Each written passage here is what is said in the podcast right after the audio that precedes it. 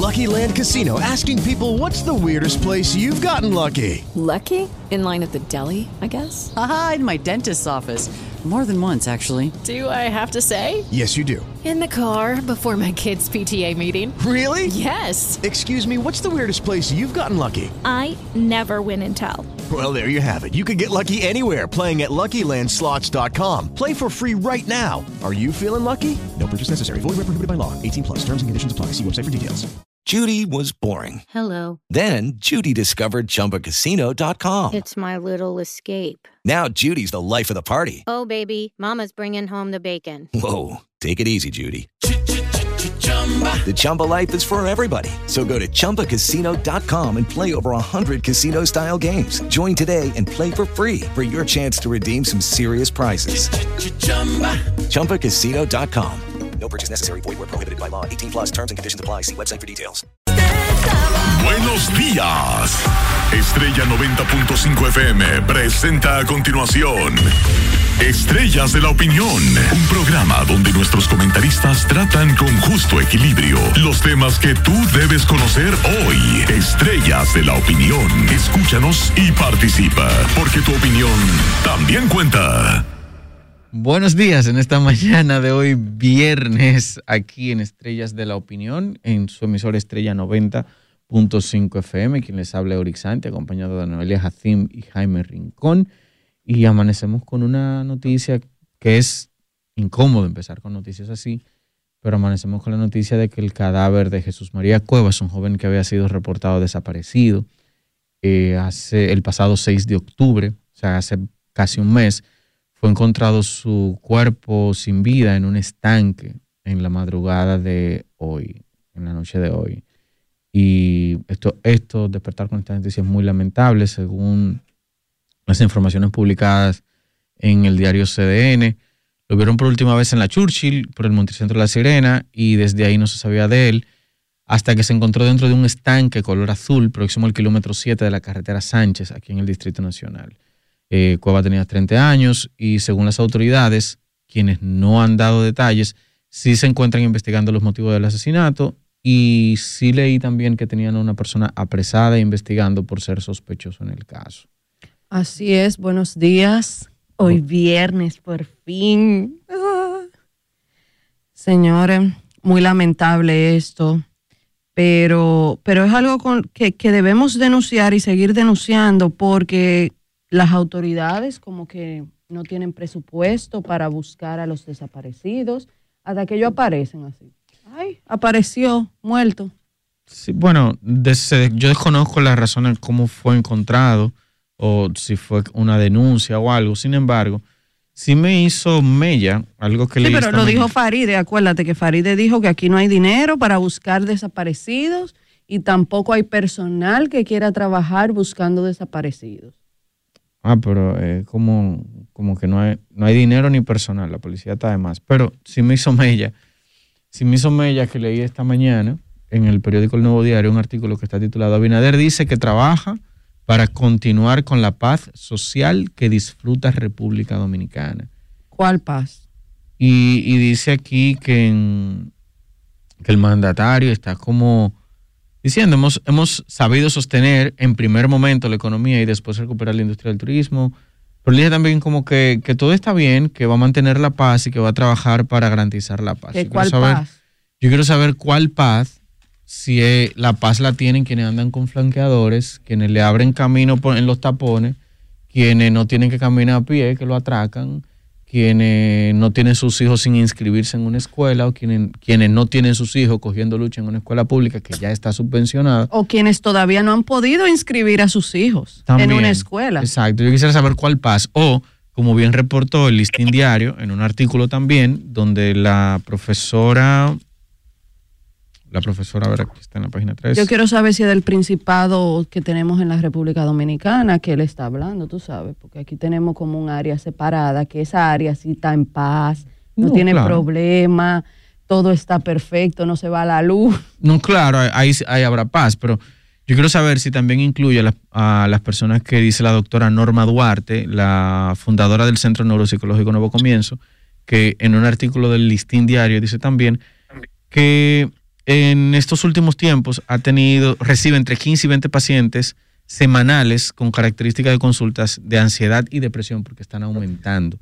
Y la mayoría de estos, de estos adultos son por condiciones económicas, falta de, por, eh, falta de fe en el porvenir, desesperanza y desilusión. Yo quiero saber si esas personas que están teniendo más presión en el día a día y que por esto se está generando un pico en ansiedad y depresión, según la doctora Norma en su centro, ellos también están incluidos en los que mantienen la paz en la República Dominicana.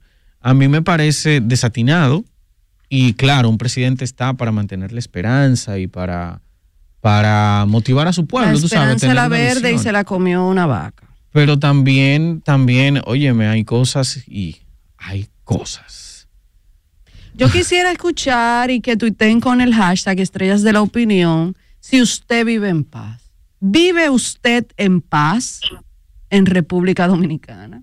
Nadie, mira, yo ayer de hecho me dijeron de un caso porque ya, ya ni en, Y no en La Paz, Bolivia, en República Dominicana. ayer me dijeron de un caso porque ya ni en cosa ni en, ni en, lo- ni en, ni en tus vehículos tú estás a salvo.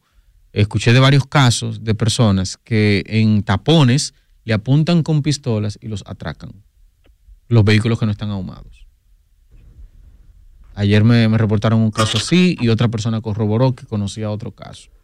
O sea, en vehículos una persona en un motor, se te paran, te apuntan, te atracan, te piden todo y, y se lo entregan. Entonces, Quizás él estaba hablando en la paz de los delincuentes.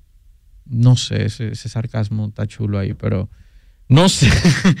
No sí, sé. es muy posible que él hablara de la paz en la que viven los delincuentes en República Dominicana, donde no son apresados, no son perseguidos y pues nada, ellos viven chilling en un teteo constante porque ellos roban patetear. Entonces quizá él se estaba refiriendo a la paz de los delincuentes. Bueno, bueno, bueno. Al final lo que sí, eh, vuelvo, insisto, para mí esas declaraciones son un poquito desatinadas, aunque la función de un presidente es envisionar a su país para que, para que este pues esté mejor y, y demás, pero de ahí como que a, a- bueno, también el contexto, porque esto fue dicho en el foro en el foro número 11 del Parlamento Iberoamericano. Buenos días, Jaime. Buenos días, Euric. Buenos días, Noelia, a todo el equipo de producción y a la audiencia que siempre nos distingue en Estrellas de la Opinión. Escuchándoles aquí eh, sobre la paz social del presidente Luis Abinader y, y este foro que se está realizando en la República Dominicana. Y de verdad que eh, uno dice, mira, eh, el dominicano necesita mucha mayor seguridad, necesita eh, que muchas cosas que están pasando en nuestro país dejen de pasar y que se vea un trabajo en favor de esta seguridad, pero no solo de la seguridad en cuanto a seguridad eh, de la delincuencia, la criminalidad, etcétera, sino también eh, la seguridad de el bienestar que deben de tener los dominicanos, que tenga seguridad de que sus hijos van a poder estudiar en una escuela eh, pública en este caso y que van a recibir educación de calidad, pero aparte de todo esto de que usted si le pasa algo en una carretera, usted pueda ser llevado a un centro hospitalario en el menor tiempo posible, pero que también usted pueda recibir las atenciones en ese centro hospitalario y la República Dominicana no pasa eso.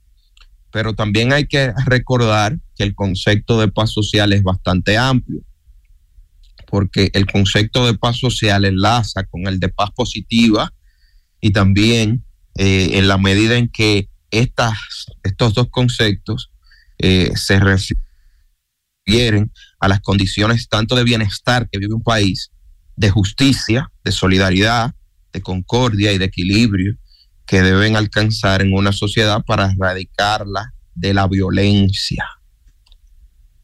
Y estamos nosotros llevando nuestra sociedad para erradicar la violencia, nosotros estamos construyendo una sociedad más violenta. Yo me pregunto eso. Esa sería la pregunta, Jaime. Esa sería la pregunta. Nosotros, en todo lo que estamos viendo, se está construyendo una sociedad con más desesperanza. Y esa desesperanza, como acabo de decir nuestro compañero Euric, de que una psicóloga, esa desesperanza precisamente diagnostica en esos especialistas de la conducta humana esa, todos esos diagnósticos de, número uno, eh, ansiedad,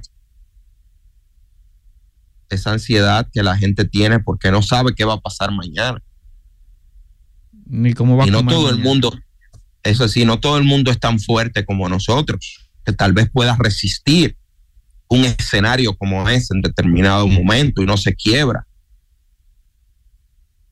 Pero cuando esto está en un clima social, hay que tener mucho cuidado con eso, para que no ocurra un estallido social, para que no ocurra. Y la República Dominicana experimenta posiciones fuertes actual en un clima jurídico estable. República Dominicana hay garantías jurídicas, hay ciertas garantías que hemos avanzado y que se han construido, pero la mayor incertidumbre, Eury, Noelia y amigos que nos escuchan, es que la gente está viendo un deterioro de lo que antes se había logrado. Así es. En muchas áreas. Así es. Mira, eso justo iba a comentar que, que si bien es cierto, nosotros tenemos hasta el momento seguridad legal, porque jurídica yo le daría un poquito más, más de espectro. Tenemos, teníamos seguridad legal y teníamos instituciones que funcionaban, pero te pongo un, un ejemplo simple. En el día de ayer yo estaba tratando de, de, renovar un documento legal y que se supone que funciona en línea. Y había un, un una franja en, en, el formulario que tengo que llenar que por un error X, o sea, si yo seleccionaba, por ejemplo, país, República Dominicana, y si no elegía a los cinco segundos, el formulario se me tumbaba y yo no podía renovarlo y tenía que resetear el router porque me bloqueó la IP. Algo que no sucedía antes. Y, y ese tipo de deterioro se ve en casi todas las instituciones, donde la institucionalidad se ve mellada, donde se juega con lo que ya se había construido y donde se juega con lo que ya se había logrado. Y eso es peligrosísimo. Peligrosísimo porque mueve las bases de lo que se había construido hasta el momento en los últimos 20 años. Porque si bien es válido mencionar toda la corrupción que había, no es menos cierto que República Dominicana como, como país, o sea, como, como institución y, y, con ciertas funcionalidades, está hecha de los últimos 30 años para acá. Aunque sangre los hijos no lo tiene que entender. Porque el Ministerio Público que no servía.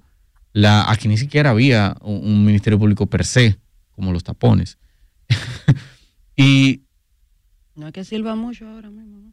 Eh, el Ministerio Público tal vez en sentido de perseguir la corrupción administrativa y gubernamental tiene un montón de deficiencias. Ahora, como Ministerio Público para la sociedad tiene una función. Por ejemplo, antes...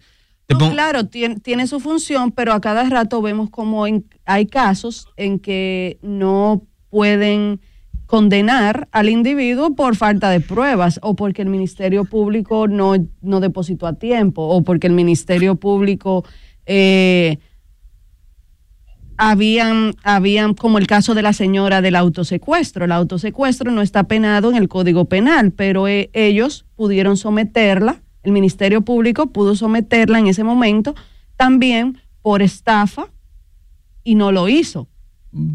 Sí, entonces, pero, uh -huh. en, entonces son deficiencias que aún tiene el Ministerio Público. Bueno, a, a, lo que me refiero, porque sí puede tener deficiencia, bien dije, en caso de corrupción, y puede tener deficiencia porque también hay todo un marco legal aplicable para ello perseguir a diferente gente. Ahora, pero como Ministerio Público, como Ministerio Público, hace 30 años eran peor de ahí. O sea, era hasta el punto que para tú meter preso a una gente, tú ibas donde un policía y le decía, méteme preso a ese. Entonces, ese marco donde existe el, Ministerio Público, donde donde se arregló de que para un policía ir a meter preso a una persona tiene que ser con un fiscal o con una, con, con, orden de arresto que, que emite el, el, mismo ministerio, donde tú resuelves conflictos en el Ministerio Público como tal, que antes no se hacía, y donde tú tienes más marco jurídico para aplicar la ley, eso no existía. Que tiene deficiencia, hasta en Estados Unidos, tú tienes los, los, los fiscales que tienen sobrecarga de trabajo. Hay fiscales que te manejan hasta mil casos por mes en algunos estados de Estados Unidos. Entonces, si bien hay deficiencia. mira qué ocurre, Euric, específicamente con lo de. Eh, nosotros tenemos, nosotros tenemos muchísimas, muchísimas eh, precariedades en el sentido de que la República Dominicana tiene todas las leyes. O sea, nosotros tenemos, por, por leyes nosotros no es que estamos quedados. No, exacto eso sobra. El problema de nosotros está precisamente en el cumplimiento de las mismas. Así es, así es. Pero eh, al final, independientemente de todo, en estos últimos años nosotros hemos mejorado como institución y ver como país, como país en sentido operativo y administrativo y de controles, porque fíjate inclusive cómo cuando la gestión que llegó quiso sacar muchos, muchos empleados que estaban tecnificados en áreas administrativas y lo que han hecho ha sido eh, poner gente alterna, inclusive con el Ministerio de Educación, que nombraron fuera del concurso para poder poner su gente a, a cobrar. Entonces, todo eso se ve que se deteriora y me imagino que eso era lo que se refería Jaime. Pero igual, esperemos que la paz social y que la paz a la que se refiere Luis Abinader no se pierda en el camino y como decía Noelia detrás de cámara, que no se, o en, al aire, que no se le haya comido el burro. Continuamos con la producción de Estrellas de la Opinión. En Estrella de la Opinión, escuchemos lo que todo el mundo sabe, pero nadie dice.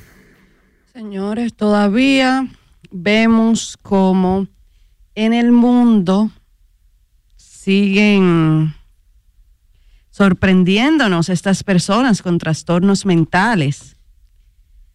Voy a leer este titular para que entiendan de qué estoy hablando. Hombre noruego se identifica como mujer discapacitada y usa silla de ruedas casi siempre. ¿Cómo así? Es un hombre noruego eh, llamado Jorun Victoria Alme, de 53 años, que además de tener disforia de género e identificarse como una mujer, también tiene eh, un trastorno de identidad corporal en el que también se identifica como paralítico. Que como yo, yo quiero ser discapacitado y yo me identifico como, como persona con capacidad diferida y de inmediato Exactamente, pero lo grande, no, lo grande, no, es eso, lo grande es que esta persona trastornada ha sido entrevistada por varios medios de Noruega importantes. Tiene un grupo de fans también que apoyan lo, lo desquiciado que está.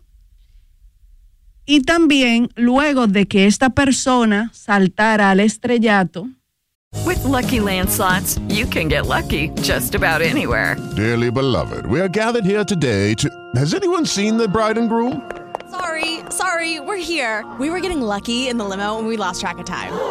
No, Lucky Land Casino, with cash prizes that add up quicker than a guest registry. In that case, I pronounce you lucky. Play for free at LuckyLandSlots.com. Daily bonuses are waiting. No purchase necessary. Void were prohibited by law. 18 plus. Terms and conditions apply. See website for details. Lucky Land Casino asking people, "What's the weirdest place you've gotten lucky?" Lucky in line at the deli, I guess. Aha, in my dentist's office. More than once, actually. Do I have to say? Yes, you do. In the car before my kids' PTA meeting. Really? Yes. Excuse me, what's the weirdest place you've gotten lucky? I never win and tell. Well, there you have it. You can get lucky anywhere playing at LuckyLandSlots.com. Play for free right now. Are you feeling lucky? No purchase necessary. Void where prohibited by law. 18 plus. Terms and conditions apply. See website for details. Por ser eh, identificarse como una mujer, pero también como una mujer discapacitada, muchas personas han ido a identificarse con discapacidad también para poder cobrar los cheques de disability. Ah, ahí es donde está el truco, ahí es donde está el truco. Tenemos, tenemos una llamada. Ahí es donde está el truco. Hello, buenas, ¿con quién hablamos y desde dónde? Snyder Santana. Snyder. Cuéntame. ¿Cómo están ustedes? ¿Todo bien? Todo bien. Ah, no, para comunicar que acababa de colocar un tweet y Jaime me preguntaba sobre una situación que se está dando en Santiago Rodríguez con el colapso del muro de la presa en construcción. Entonces están en alerta roja la comunidad de Castañuela, Palo Verde, Guayubín y toda esa zona ahí por el colapso de la presa. Muchas gracias, gracias Snyder. sí, o sea, eso. Hay que cuidarse. Claro. cuidar todo eso. Gracias a Snyder. Eh, es grave esta, esta situación porque imagínense ustedes que esa presa se desborde, Claro, eso, eso, mira. cómo se afectaría a todas esas comunidades.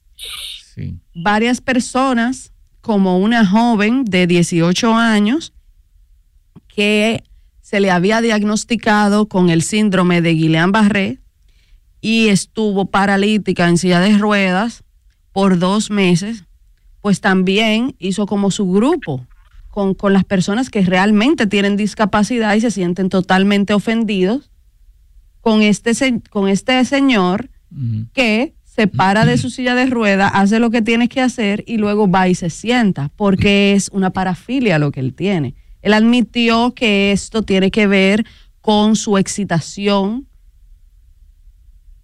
y temas sexuales. Yo necesito mucho sonido de grillo ahora mismo. claro, es como. a ver. En Noruega, en Noruega actualmente hay aproximado, hay un aproximado de 25 mil personas realmente con discapacidad. Tú sabes que, Noelia, a veces nosotros en las discusiones de estos temas, que nosotros, eh, en no querernos meter en la vida y lo que haga nadie, utilizamos la palabra. A mí no me importa lo que tú hagas con tu vida. Si tú te quieres identificar con una lavadora, yo no tengo problema de eso. Decimos nosotros, ¿verdad? Pero precisamente mira dónde está el problema de estos enfermos mentales y de otros que no están enfermos mentales, sino que son unos oportunistas. En este caso sí. sí. i- i- Identifícate, identi- ah, yo me voy a identificar como una persona eh, eh, discapacitada y ya. El Estado, esos estados que están avalando Esta locura. esas porquerías, esa locura, mira hasta dónde están llegando, de que ah, usted va a tener una fila enorme de gente que se identifica con algo que realmente no es, sencillamente para acceder a una subvención que da el Estado a ese tipo de personas. Pero mira, Pero La- mira lo peor de todo esto, mira lo peor de todo esto, que ahorita esos malditos enfermos van a querer identificarse como niños Claro. y como niños huérfanos el Estado va a tener que acogerlos y va a tener que juntarlos con niños de verdad. Claro. Una maldita locura. Dice, Entonces, dice, Esas sociedades lo que van es rumbo a joderse. Lamentablemente, sí, Noelia. dice el trastornado, el trastornado, en sus declaraciones luego de que saliera la chica de 18 años a pues a protestar por eso por esto y a decir que cómo va a ser posible que este hombre lo estén entrevistando y que esto sea visto como normal. Dice él, he luchado contra mi propia vergüenza y prejuicios durante 50 años, hasta que eh, el BID me afectó tanto que finalmente tuve que contarlo. El BID es el tema de, De lo que supuestamente le tiene su capacidad diferida. exactamente, es el trastorno de la identidad corporal. Eh, Mira, eh, sí. es preocupante esto y cómo desde el 1977, que fue cuando se popularizó esto, gracias a John Money, eh, quien hizo, quien hizo también un estudio en el que habló con hombres que querían convertirse en mutilados porque lo encontraban sexualmente excitante. Entonces, a Moni, todos sabemos que se le, se le acuña el concepto de identidad de género, que él fue uno de los impulsores de esta locura. Pero en el 2005 hicieron un estudio de el trastorno de identidad de la integridad corporal, en el que se descubrió que gran medida coincidía con otras parafilias. El estudio, el 90% de los encuestados eran hombres y del total de participantes, escuchen esto, el 90% era hombre. Del total de participantes, el 87% de esos hombres encuestados admitió sentirse sexualmente atraído por mutilados. Casi un tercio declaró que tenía al menos una parafilia más o fetiche sexual, incluyendo el transvestismo, fetichismo, masoquismo o pedofilia. Los investigadores comentaron que habían similitudes entre el, el trastorno de identidad de género y esta patología de el trastorno de identidad integral, eh, perdón, y el trastorno de identidad de la integridad corporal. Mira, O sea que ya sabemos, gracias a este estudio que no sé por qué no se ha popularizado, no, las cosas eh, de ese nivel no se popularizan, No aparte se- hay que hacer peer review. no se ha popularizado de que el trastorno de identidad de género está muy ligado, bueno, ya vimos que un 87% de estos hombres tenían también un trastorno de identidad de la integridad corporal o se excitaban con personas que tenían este trastorno. Es interesante ese resultado. Sería, sería aún más interesante ver si hay algún tipo de peer review en el estudio. Pero mira, antes de, de, de- de eso, recordar, recordar un caso de Ayla Kirstein en el 2020, que ella se creía un caballo. Sí. Y ella galopa como un caballo. Sí, Lo voy sí. a publicar en Twitter el video de ella galopando como un caballo y cómo los medios de España validaron esa jovencita Y, y le hicieron entrevistas y toda la cosa. Pero está también la que se identifica como gato, Como gato. Que que ella va con- al colegio. Hay una niña, que, hay unos hay niños que se identifican como gato y una adulta que creció ya, Sí. que se viste como gato y responde como miau. No, no, no, pero los niños que van al colegio, la niña que se hizo famosa, creo que lo trajimos aquí y lo conversamos, esta niña en España, su profesora le habla maullándole. Sí, pero y hay- esto está y esto está validado. Lo grande es que eh, luego de esto, eh, la Organización de Derechos de las Mujeres, Women's, Declaration International, ha hablado con más de dos docenas de mujeres de diferentes países que se han divorciado o que han dejado a sus maridos por cuestiones de identidad de género y el trastorno del BID y todo esto. Pero en este caso, la mujer sigue con, él, o sea, él sigue, sí, sigue con él. O sea, eso, eso, eso tiene muchas aristas, esa vaina. Para mí que hay un tigueraje de, de hacerse dinero con el Estado o de vivir gratis con el Estado.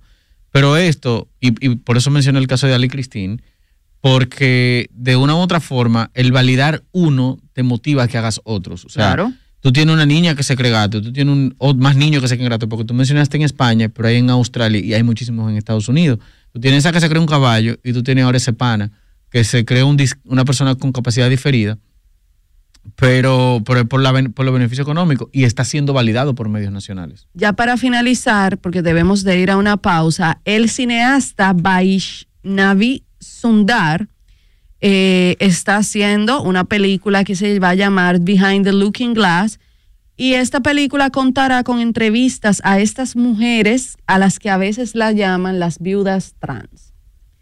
Eh, Él dice, esto me parece una forma de satisfacer su perversión sexual que crece con la pretensión de ser indefenso o ser visto como alguien que está más privado de sus derechos que nadie y por lo tanto merece más atención, etcétera. En un caso, un hombre dijo haber tenido polio de pequeño, aunque no había ninguna prueba de ello.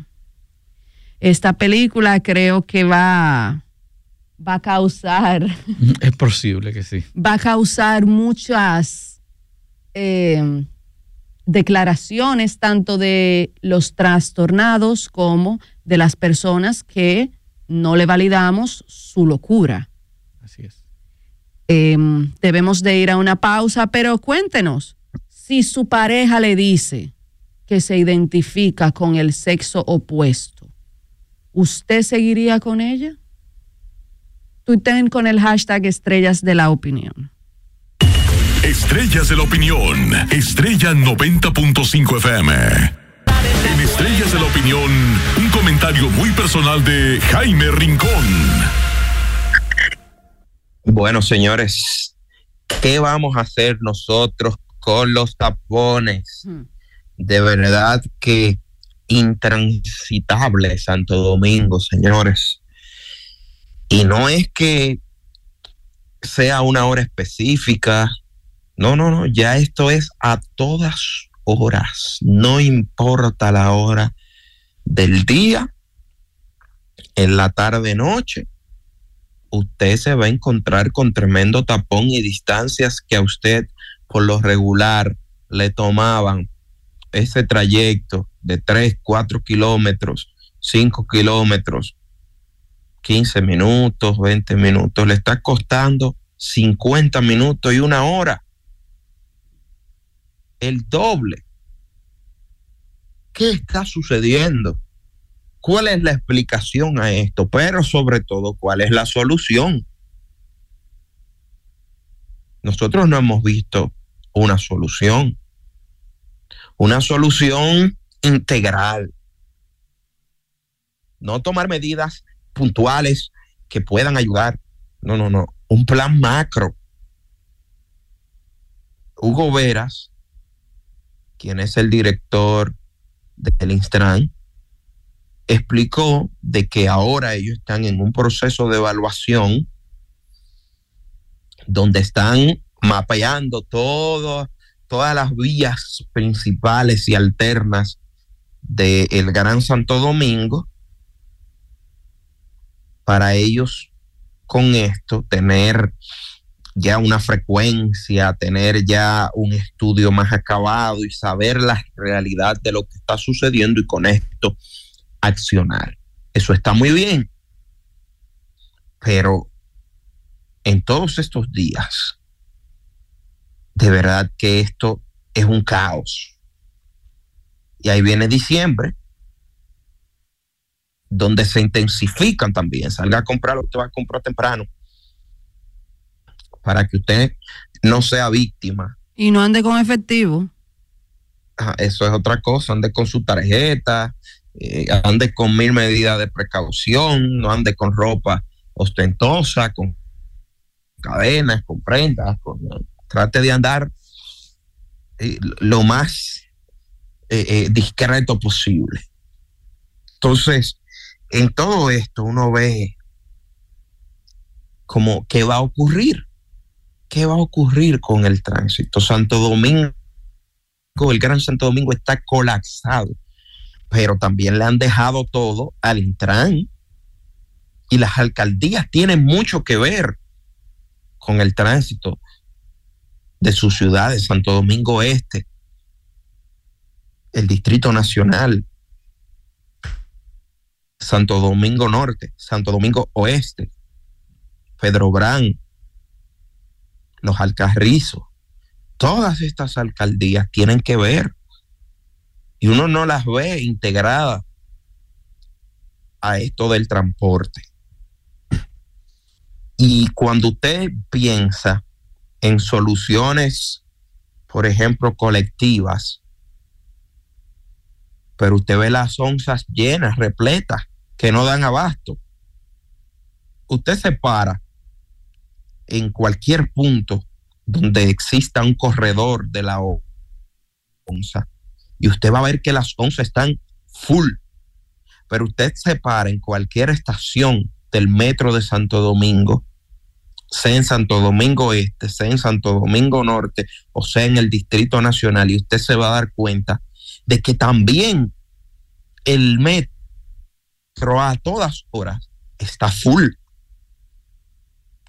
Pero cuando usted va a las paradas de carritos y guaguas y los diferentes corredores que se han aperturado, uno dice, ¿qué pasa? ¿Qué ocurre? También está full, señores. Porque también la concentración de personas que bajan desde las provincias donde no hay nada que hacer y vienen al Distrito Nacional, que van a Santo Domingo Este, que van a cualquiera de los municipios del Gran Santo Domingo, también colapsan. Porque cuando usted va a Santiago de los Caballeros, en 12 minutos, en 15 minutos, usted está, usted está a cualquier hora, en cualquier punto de Santiago. With lucky landslots, you can get lucky just about anywhere. Dearly beloved, we are gathered here today to. Has anyone seen the bride and groom? Sorry, sorry, we're here. We were getting lucky in the limo and we lost track of time. No, Lucky Land Casino, with cash prizes that add up quicker than a guest registry. In that case, I pronounce you lucky. Play for free at LuckyLandSlots.com. Daily bonuses are waiting. No purchase necessary. Void were prohibited by law. 18 plus. Terms and conditions apply. See website for details. Lucky Land Casino asking people, "What's the weirdest place you've gotten lucky?" Lucky? In line at the deli, I guess. Aha, in my dentist's office. More than once, actually. Do I have to say? Yes, you do. In the car before my kids' PTA meeting. Really? Yes. Excuse me, what's the weirdest place you've gotten lucky? I never win and tell. Well, there you have it. You can get lucky anywhere playing at LuckyLandSlots.com. Play for free right now. Are you feeling lucky? No purchase necessary. Void where prohibited by law. 18 plus. Terms and conditions apply. See website for details. Bueno. En 12 minutos, en 15 minutos, pero en República Dominicana, en el Gran Santo Domingo, ya eso no existe. Usted tiene que salir. Antes usted salía a las 6 en punto de la mañana en su vehículo privado. Usted llegaba de inmediato, no se encontraba con tanto tránsito ni nada. Ahora usted se encuentra con tránsito. Claro está, no igual que a las siete y que a las seis y media ni a las siete para cruzar, por ejemplo, desde eh, podemos decir desde Santo Domingo Oeste, Santo Domingo Norte y Santo Domingo Este al Distrito Nacional, pero ya usted se encuentra con un tránsito que no se encontraba antes. Ya usted tendrá que salir a las cinco y media de la mañana, a las cinco y cincuenta de la mañana, antes de las cinco y cincuenta para usted.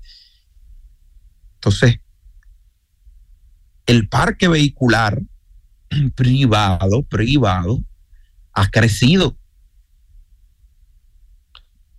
ha crecido bastante. Y no pero solo- no estamos viendo soluciones a la par. A muchos progres les gusta la colectividad. Eh, deja de usar tu vehículo para que tú te vayas en metro, en onza, en, en, en, en autobuses de esos corredores nuevos privados que han abierto. Pero ¿y quién aguanta eso? Porque eso también está igualito. Y también vas a llegar más tarde. Porque hay quienes dicen, ah, bueno, vete en la colectividad, pero en la colectividad tú duras más tiempo para llegar y no vas igual de cómodo. Te vas en la onza, tú dices el metro, por ejemplo, pero hay que hacer fila para el metro ahora. Yo no he visto eso en ninguno de los países donde yo he utilizado el metro. Hacer unas filas para ingresar a la estación y para luego montarte en el vagón. No, así no. Entonces, a todo e- esto hay que darle una solución. Cuéntanos, Eury.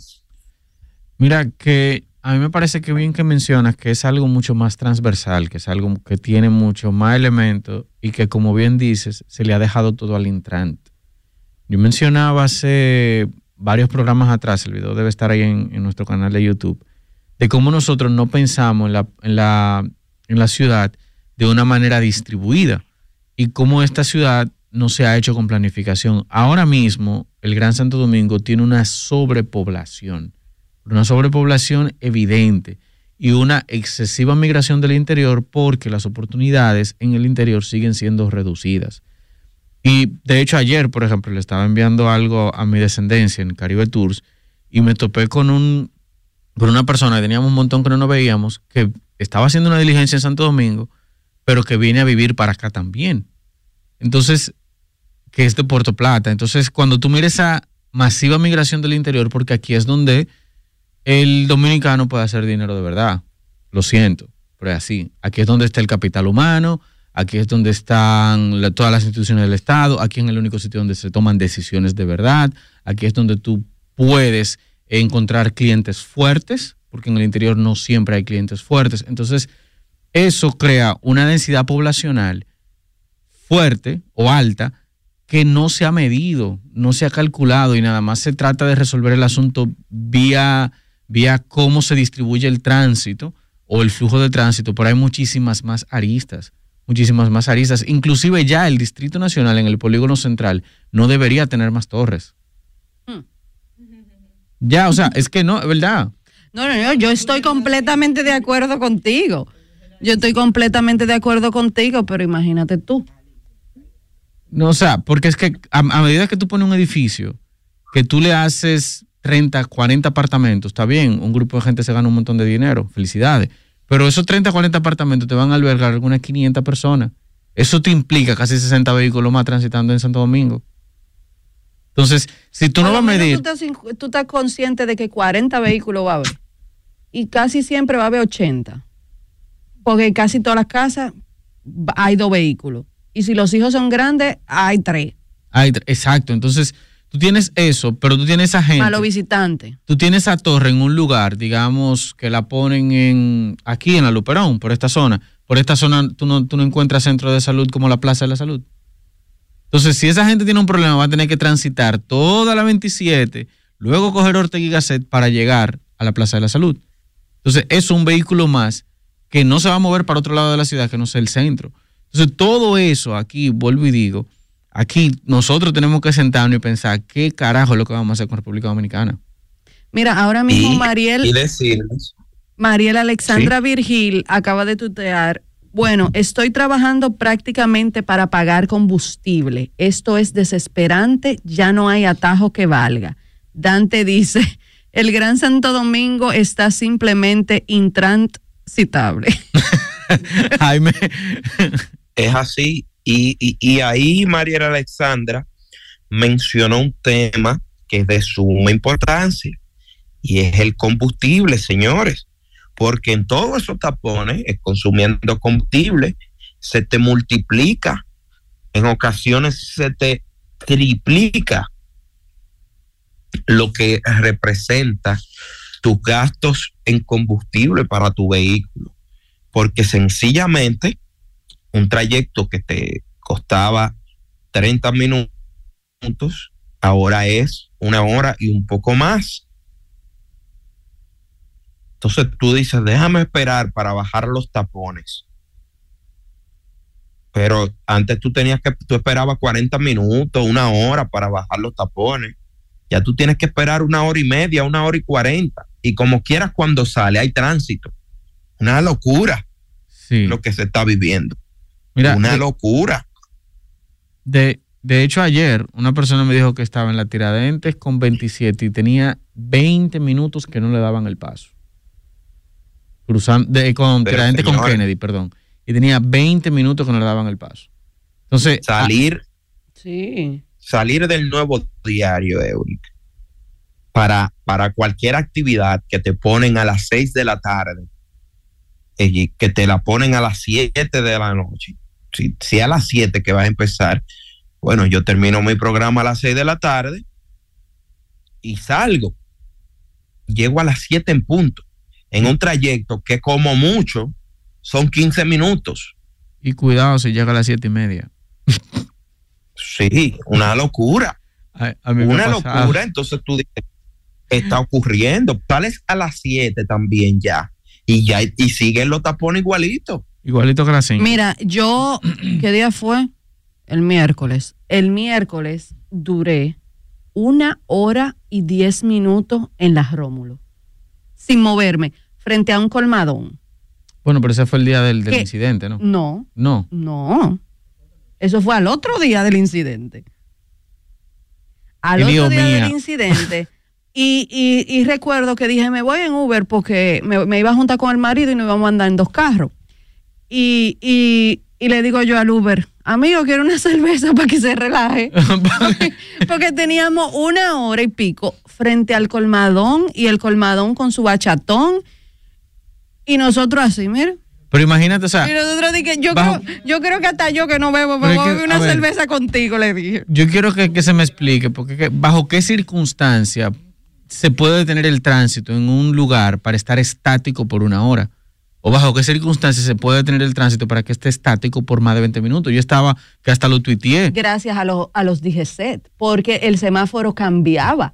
Y entonces cada vez que cambiaba verde, era todo el bullicio de todas las bocinas pitando. pitando, porque la única vía que no se movía era esa, la de Rómulo que se dirige a la Churchill. Después, por este lado, los que venían de eh, en la Churchill doblaban para la Rómulo normal, todo estaba normal. Lo único que no se movían éramos nosotros. Y lo mismo me sucedió los otros días. Yo estaba en la noche de antes de ayer, estaba saliendo del nuevo diario, iba para, para Ágora 360 y eran las casi las nueve de la noche, siete y pico de la noche. La San Martín tiene la franja del, del cruce ahí del metro, de la estación del metro cerrada, tiene casi una semana, no sé por qué, sin era ponerle un, un BADEM, Ministerio de Obras Públicas, hola. Y cruzo por la San Martín, salgo a la Kennedy y entre la Kennedy, saliendo de la, la avenida de la autopista Aviador, algo así, la calle Aviador, salgo de ahí y yo duré de ahí hasta la Máximo Gómez unos 35, 40 minutos. Y no se movía, no se movía y no se movía. Entonces cuando salgo de la Gómez, de la Gómez para llegar a, a 360, yo no duré ni 10 minutos. No, no, no, es que es una situación. Horrible. O sea, yo tenía una reunión a las cinco y media y yo llegué a mi reunión a las siete y media de la noche. Mira, La pobre gente, pobre Alberto, porque era con Alberto la reunión, pobre Alberto, Dios mío. Mira, yo sí, yo sí digo, y sería interesante escuchar lo que piensa nuestra audiencia de cómo lo tratan los tapones per se. O sea, a- porque nosotros tenemos nuestra, nuestra realidad, pero a la gente, ¿cómo se siente con esto? Sería muy interesante escucharlo. ¿Qué, qué, cu- ¿Cuántos minutos antes tienes que salir tú para poder llegar a tu trabajo a tiempo? Sería interesante escuchar a nuestra audiencia. Vamos a escucharlos. Tú también puedes ser una estrella de la opinión. Llámanos al 809-531-9050. Porque tu opinión también cuenta. Porque uno, uno lo ve así, sencillo, pero bueno, tenemos la primera llamada. Buenos días. Cuéntenos, ¿cómo lo trata el tapón per se? Sí, eh, buen día. ¿Cómo está, Eury? Muy bien. Bueno, o sea, eh, para salir ahora, tengo que salir hora y media para llegar a Luperón de la zona colonial. Hora y media. Wow. Así es. Lo trata fuerte el tapón per se. Muchísimas gracias por su llamada. Buenos días, cuéntenos, ¿cómo lo trata el tapón per se? Buenos días. Buenos días, Me dice, cuéntenos. me dice un gran amigo aquí. Buen día, yo tengo que salir una hora y media también de mi casa, desde la República de Colombia hasta la Noña de Cáceres. Una hora y media. Wow. Vamos, muchísimas gracias por su llamada. Buenos días, cuéntenos, ¿cómo lo trata el tapón per se? Buenos días, malísimo. Malísimo. Dos horas antes de llegar a mi destino. Santo Domingo Oeste, Oriental, vivo. Trabajo en la Kennedy en Infotep. Ya usted sabe. Ay, ay, ay, ay, ay. Muchísimas gracias por su llamada. Buenos días, cuéntenos, ¿cómo lo trata el tapón per se? Sí, buenos días, chicos, ¿cómo están? Muy bien. Yo me le. Bueno, ¿qué te digo? En la mañana me tengo que levantar a las 5 de la mañana. Porque tengo que dejar a mi hija en el colegio y después coger al trabajo. Digo que, dígase que tengo que ir a Luperón y devolverme para atrás a la ciudad colonial. Wow. Bueno, se desconectó. Buenos días. Cuéntenos, ¿cómo le trata el tapón per se? ¿Cómo están ustedes? Marino Castillo de este lado.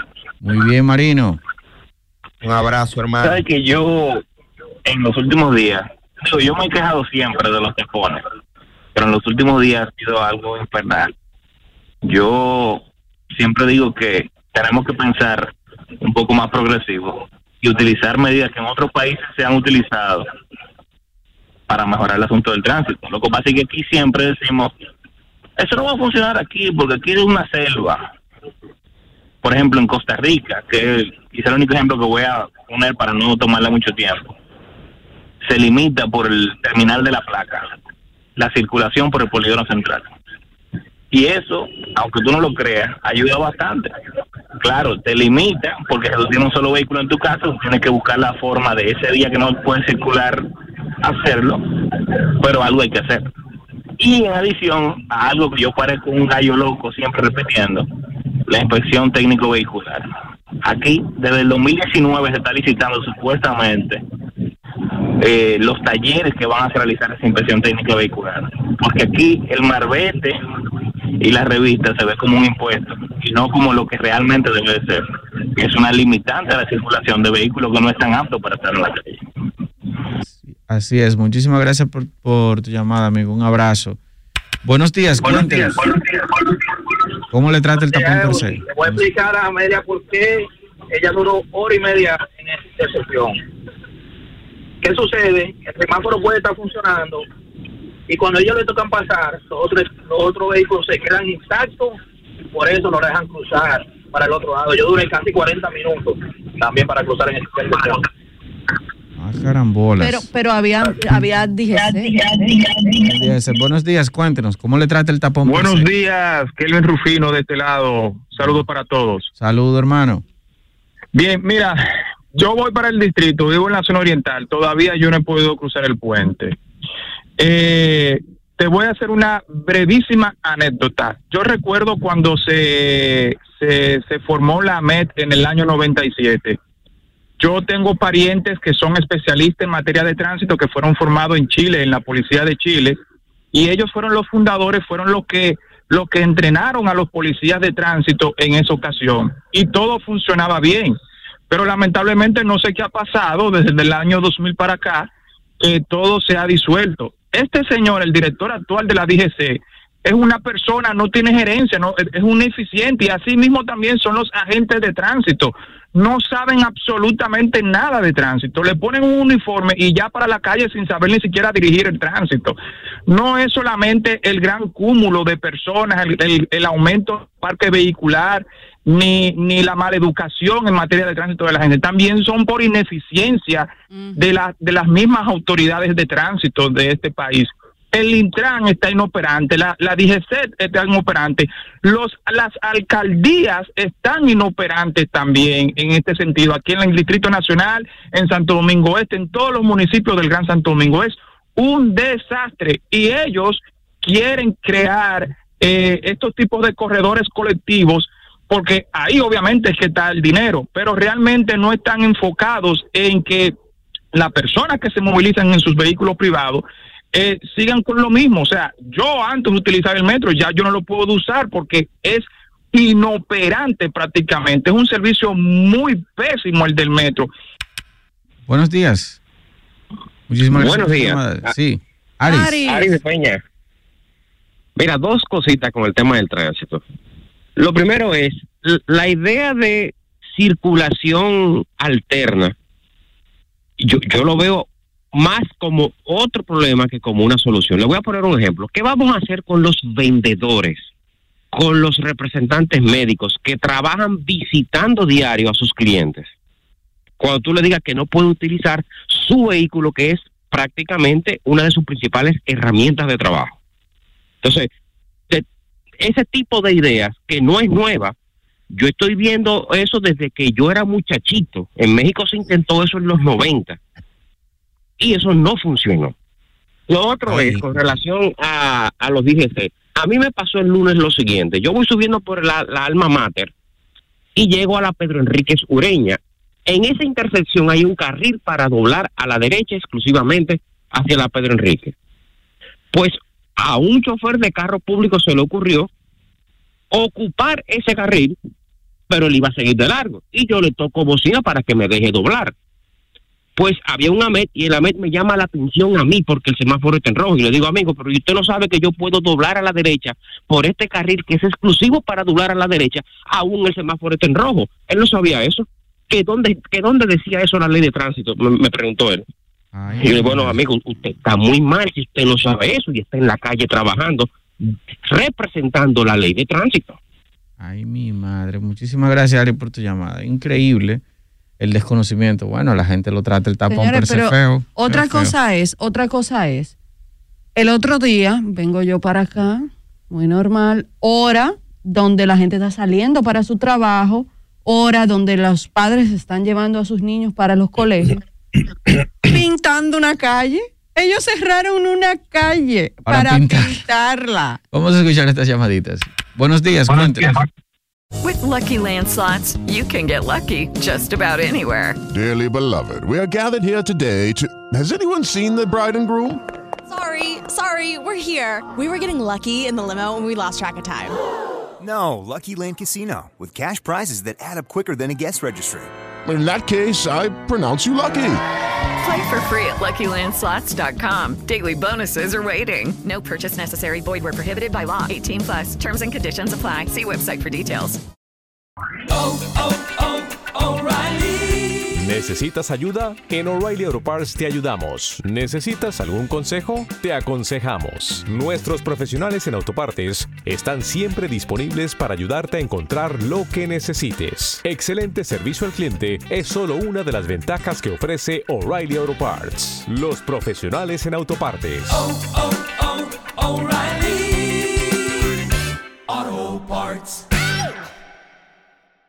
¿Cómo le trata el tapón muchachos. Marino Castillo de nuevo.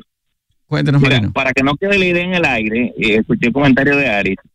Lo, la solución que se le busca a esos casos, en donde hay personas que necesitan el vehículo diariamente, vehículo de transporte público, en este caso visitadores médicos y demás, pueden solicitar un permiso especial y la placa le permite circular todos los días. O sea, siempre hay forma. Lo que pasa es que nos vamos a quedar siempre en la mentalidad de aquí no funciona porque nadie le va a hacer caso a esto, porque no hay forma de controlarlo. Y eso es, eso es lo que nos tiene estancado. Interesante. Bueno, bueno y válido. Hay que, hay que recordar, señores, que esa medida existe en varios países. Eh, Marino dijo que eh, aquí en Costa Rica, no, yo no he tenido tiempo de salir de aquí porque llegamos antes de ayer y ayer muchas actividades, todas en el mismo lugar donde nos estamos quedando y ya regreso hoy. No tengo mucho tiempo de, conocer Costa Rica, pero en Colombia esto sí se implementa. Y en República Dominicana debemos recordar que se implementó algo similar con los carritos públicos que tenían un color verde y amarillo arriba en la, en la capota. Entonces, los verdes salían un día y los amarillos salían otro día. Pero al final terminaron eh, poniéndole eh, que uno, tenía un adhesivo, que un día eran verde y otro día era amarillo, el mismo vehículo, una locura. Otra cosa, aquí también tiene que fortalecerse en República Dominicana lo que tiene que ver con la fiscalización, porque son tantas las la, eh, la- las eh, podría decir las faltas a la ley de tránsito que no hay lo suficientemente eh, la estructura de personas de agentes en las calles para poder fiscalizar a todo el mundo o a la mayor cantidad de personas pero también existen estos carritos públicos que ellos te hacen una parada en plena calle Sí. entaponando, porque esa es otra. Ellos te hacen una parada en plena calle. Y las guaguas. carril Si fueran los carritos públicos nada más. Y las guaguas también. Aquí en la 27, todas las mañanas, yo cojo un tapón en un tramo porque ellos cierran dos carriles para ellos recoger pasajeros. Sí, y, y por ejemplo en la México es muy común que ellos están, o no en la México, en todos lados, ellos están como en el, en el segundo carril, porque está el carril que está lleno de, vehículos estacionados, están en el segundo, con la mano arriba, haciendo así, como, ah, hey, te va, te va, y van al pasito, así, tú le pitas y se paran en medio de la calle para recoger gente. Una locura, una locura. Aquí necesitamos controles serios, controles muy serios. Oh, buenos días, Buenos días. cuéntanos. Eh, el tapón te toma dos horas si es un lunes y saliste cinco minutos después de la hora. Saliste después de las seis y media, dura dos horas para llegar al trabajo. Wow, wow, wow, muchísimas gracias por su llamada. Buenos días. Sí, buenos días. ¿Cómo le trata el tapón per se? Mire, ahora mismo yo acabo de recorrer la carretera Mella en Santo Domingo Este hacia la Charles. Y todavía uno desviándose, tratándose de entrar por Jaina Moza, uno no llega. Y ahí no hay semáforo ni a ni nada. Eso es los carros, que son demasiados los vehículos que hay. Aparte de cuando uno coge la Charles, ahora el Intran, eh, con eso de que están eh, cogiendo los vehículos, que están conchando eh, sin permiso, porque ellos tienen un nuevo corredor, entonces hacen tapones kilométricos. Usted sabe lo que es estar en el medio del puente de Sabana Perdida y usted siente que el puente se mueve de tanto tiempo que usted dura parado ahí en el tapón. Wow. Wow, wow. Muchísimas gracias por su llamada. Buenos días. Cuéntenos cómo le trata el tapón per se. Buenos días. Bueno, la realidad fue que yo dejé de trabajar por eso. la, con relación a la MET, lo que pasó fue que la MET la pasaron a la policía y a partir de ahí se dañó, pero antes los AMET fiscalizaban a cualquier general político y etcétera. Y sacaron a los tráficos que eran los especializados en dirigir el tránsito, que los AMET no están para eso, para dirigir el tránsito, por eso que siempre hacen un disparate. Mm, interesante ese dato. Y otra cosa que che- chequea y analiza, en dos kilómetros por dos kilómetros, es decir, de la Núñez a la Gómez y de la Kennedy a la 27, ¿cuántas plazas comerciales hay? Demasiadas. Demasiadas. Buenos días. Cuéntenos cómo le trata el tapón per se. Hello. Sí, buenos días. Sí, buenos días. Yo estoy llamando por asunto del tránsito. Sí, cuéntenos. Eh, yo veo que estamos eh, que muchas veces hay un semáforo. Entonces, de que el semáforo cambia, hay unos carritos de concho que se paran a coger pasajeros. Justamente cuando usted va a tirar el semáforo, dando dos carriles. Habiendo dos ahí, tres, y nadie existe nada que. No se sabe si es que ellos cogen cuarto, los carritos o qué, o le tienen miedo. Entonces yo digo que el gobierno o las instituciones lo que debieran de hacer es poner una parada cada un kilómetro para tomar los pasajeros, cada kilómetro y medio. O sea, que las personas caminen un pedazo, a su parada, es el único lugar exclusivo donde los, los pasajeros puedan subirse. Y el carrito, la guagua que se para en un lugar que no sea, eh, fiscalizarlo y así se puede corregir un poco eso también. Muy cierto, las paradas existen, lo que no se usan. Buenos días. Sí, ¿cómo- ellos, ellos se paran donde le da la gana, así mismo como las personas se paran a pararlos a ellos donde, donde le da, la gana. Cuéntenos cómo le trata el tapón per se. Buenas, mi nombre es Mailex, yo vivo en el Distrito Nacional. Sí. Yo creo que este es el único país del mundo donde se necesitan cuatro y cinco policías de tráfico en una esquina. Y eso yo no lo he visto en ningún otro lugar. Y tampoco te hacen su trabajo de manera eficiente. Gracias. Muchísimas gracias por su llamada. Buenos días. Es que así que se hace coro. Cu- cuéntenos cómo le trata el tapón per se. Buenos días. Chicos, yo creo que más que el, eh, a mí el tapón me trata bien porque trabajo muy cerca de mi casa. Sin embargo, yo creo que el tema del tráfico en República Dominicana es un tema de educación. No es posible que, por ejemplo, la mayoría de los choferes de vehículos públicos, señores, ni siquiera, ni siquiera saben escribir su nombre. O sea, yo te apuesto a ti que más del 80% de los conductores de vehículos públicos no, no leyeron su manual. No, o sea, aprendieron a conducir para tener un oficio, pero no porque realmente se sentaron a estudiar para que ese sea su oficio. No están instruidos. Es mi opinión. Lucha, muchísimas gracias por su llamada. Buenos días. ¿Cómo le trata el tapón per se? Ah, siempre mal, pero imagínate, vivo en Santo Domingo Este y el flamante gobierno duró tres meses para tapar cuatro hoyos de un puente. Imagínate. Pero no solamente eso. Mira, aquí la población crece, más vehículos que gente. y lo por, por el claro, por el transporte tan deficiente que tenemos. Pero lo, fíjate que los semáforos no están cronometrados según el tamaño de la población. Me explico. Un semáforo de la Gómez hace cinco años no puede tener el mismo tiempo que tiene ahora porque la población creció. Sí, mira. Debe dar razón. más tiempo. Entonces nadie se fija en eso. Yo no puede ser que yo esté pensando en eso y la gente de Intran no lo sepa. Muy cierto, repito, por si no lo escucharon, no es posible Mira- que ella esté pensando en eso y la gente de Intran no lo sepa. Antes de ir a la pausa, antes. Buenos Ah, días, buenos días, cuéntenos, ¿cómo le trata el tapón per se?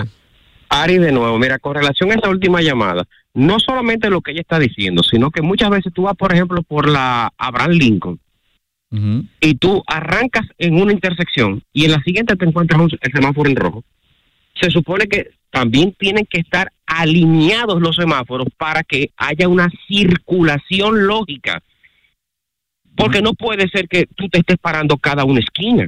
Muy se supone que para que el tránsito circule y, se desahogue, pues entonces debe de ponerse todos los semáforos de la Abraham Lincoln en, en verde para que haya una circulación, para que el tránsito avance. Y luego entonces se pongan todos en rojo para que las calles perpendiculares puedan circular. Eso tampoco aquí se, se cronometra ni se sincroniza. Muy cierto, de hecho la única calle que yo he visto así es la Chucha. Buenos días, cuéntenos, ¿cómo le trata el tapón per se? Señores, el Estado y el sistema están programados para que todo esto, el tema de la educación, eh, la ignorancia de los amedes, todo, nos afecta a todos nosotros los que gastamos impuestos. Mientras más tapones hay, más dinero gastamos en gasolina. De igual manera gastamos más dinero para el Estado. Es un sistema, señores. Bueno, podría pensarse que Y sí. más gente, y más gente encojona en la calle también, porque esa es otra, por eso es que hay tantos problemas. Muy cierto, buenos días, ¿cómo le trata el? Henry, Giovanni, ¿cómo estás? Cuéntanos, Giovanni. Bien, bien. Mira, tú sabes que el sistema de tránsito en Santo Domingo es un problema demasiado complicado. Por el tema es que ahí en el Distrito Nacional se arma un embudo porque todas las calles terminan en la 27. Y cuando todos esos vehículos salen a las 5 de la tarde de su trabajo, se reúnen todos en la 27 para cruzar el puente para Santo Domingo Oeste, para dirigirse a Jaina, a todo converge en la 27 de febrero. Entonces, eso es un mal que se fue creando por el aumento de la aprobación. Entonces, es un tema demasiado complicado. Aquí en Santo Domingo Este, pues yo lo tengo fácil. Yo salgo a las 8 y 50 de mi casa y llego a las 9 del trabajo porque vivo ahí mismo del trabajo, pero ah, de aquel lado yo no le vivo a nadie. Muy, muy fuerte en Ciudad Gótica. Mira, antes de, antes de ir a una pausa, quiero agradecer a la CAS que en el día de ayer, luego de la denuncia que hice, de que los residentes de los guaricanos, de los multiviejos, tenían nueve días sin agua, pues apareció la grúa con canasto y les resolvieron. Ya hoy hay Qué bien, agua. Qué bien, muy bien. Gracias a la CAS por, por, por ser reactiva. Vamos a una pausa y regresamos. Estrellas de la opinión. Estrella 90.5 FM. Estrellas de la opinión presenta ahora la buena y la mala de Euric Santi. Bien, y estamos de vuelta en Estrellas de la Opinión. Una noticia buena, aunque tal vez eh, podamos diferir en algunos aspectos eh, o criterios en ella, es que los partidos firman acuerdo para detener campaña y apuntan a crear unidad sancionadora. La Junta Central Electoral responde a la petición del PRM. Eh, Según la, la nota que publica el Diario Libre, dice que todos los partidos y movimientos firmaron el acuerdo compromiso con la Junta para detener una lista de acciones de campaña electoral extemporánea. Sin embargo, lo relativo a las sanciones para quienes quiebren esas reglas es todavía materia pendiente de una unidad de la Junta Central Electoral, cuyo reglamento de funcionamiento deben discutir los partidos el jueves 10 de noviembre, o sea, el próximo jueves, justo cuando empiece el censo. Lo van a discutir los partidos. Según Román, eh, Román Jaques Liranzo, el Pleno tuvo éxito y satisfizo la propuesta de cambios al documento que el Partido Revolucionario Moderno había hecho. El juez Jaques aclaró que sí están permitidos los asuntos propios a cuestiones de la democracia interna institucionales. Lo que está prohibido son cuestiones que tienen que ver con actos de precampaña, actos de campaña, actos donde se promocionen precandidaturas y candidaturas. La unidad sancionadora quedarán convocados para el jueves, como ya mencioné, y así discutir el reglamento de la unidad de sanción administrativa electoral. Esto yo lo veo bien, aunque beneficia más siempre al partido de gobierno, sin, em, porque el partido de gobierno siempre va a hacer su proselitismo vía las obras que hace, a cualquier partido de gobierno que esté, sea el PLD, PRM o la Fuerza del Pueblo.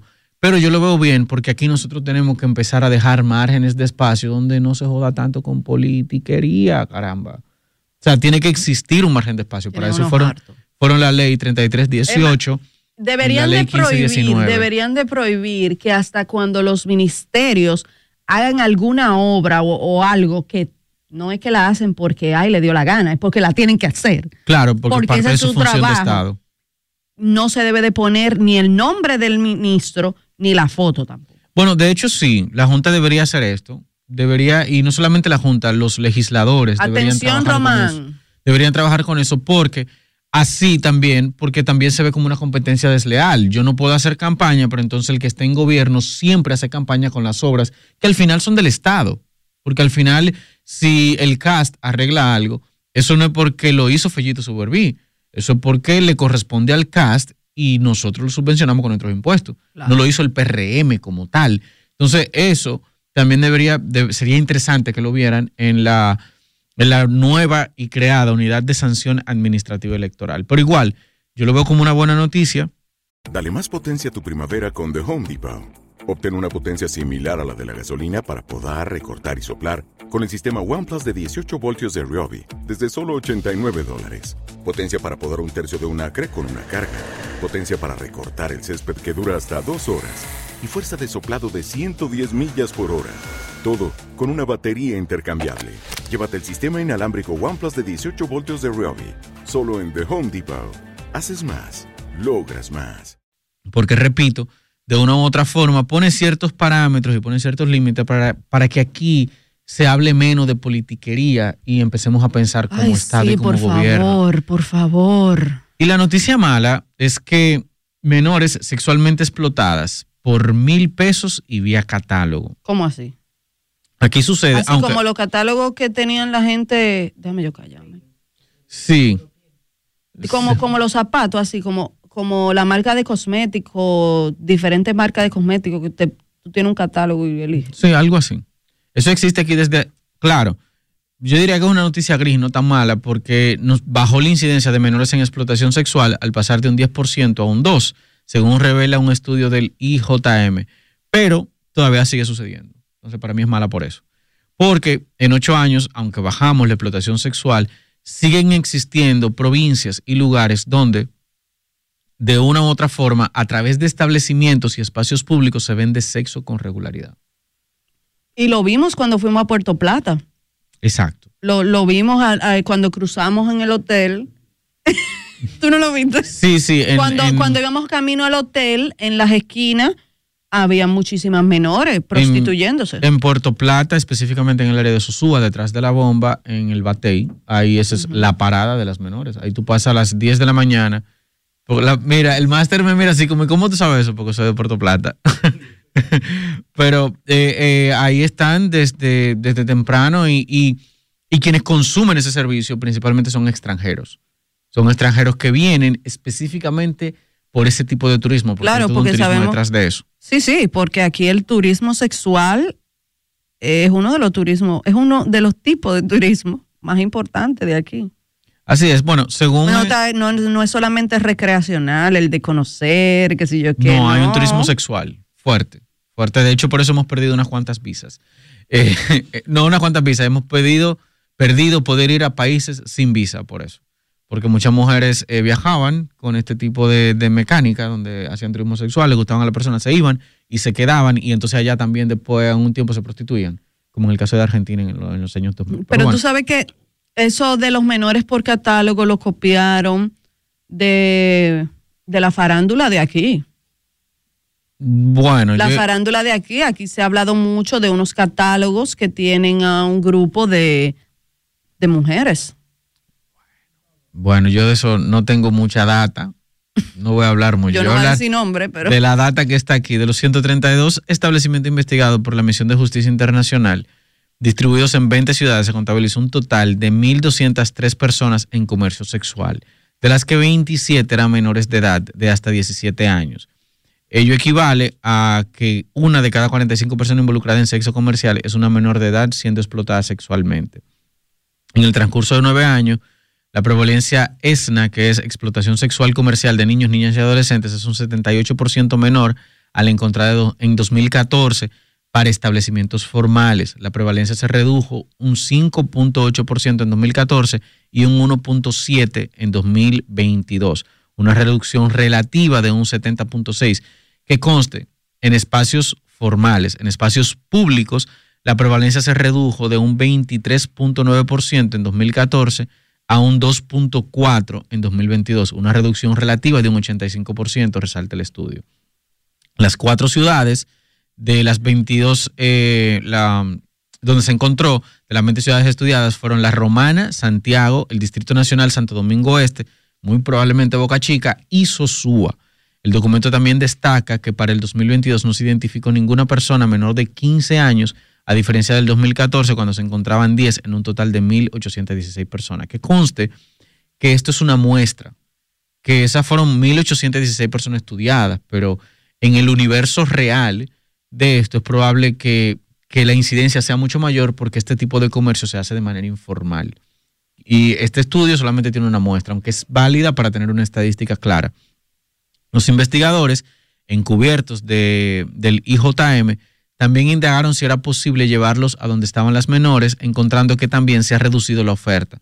Mientras en 2014 hubo 52, igual al 25%, en 206 lugares indagados que prome- promedió un, a un que prometió a un menor, en 2022 solo se ofrecieron en 3 de los 132 para un 2.6. O sea, que la veces que un establecimiento formal ofrecía un menor como si tú quieres estar sexualmente con un menor, también redujo, porque en 2014 hubo 52 y en 2006 de, 2000, de 206 eh, lugares indagados y ahora en 2022 solo se le ofrecieron 3 de los 132 lugares indagados.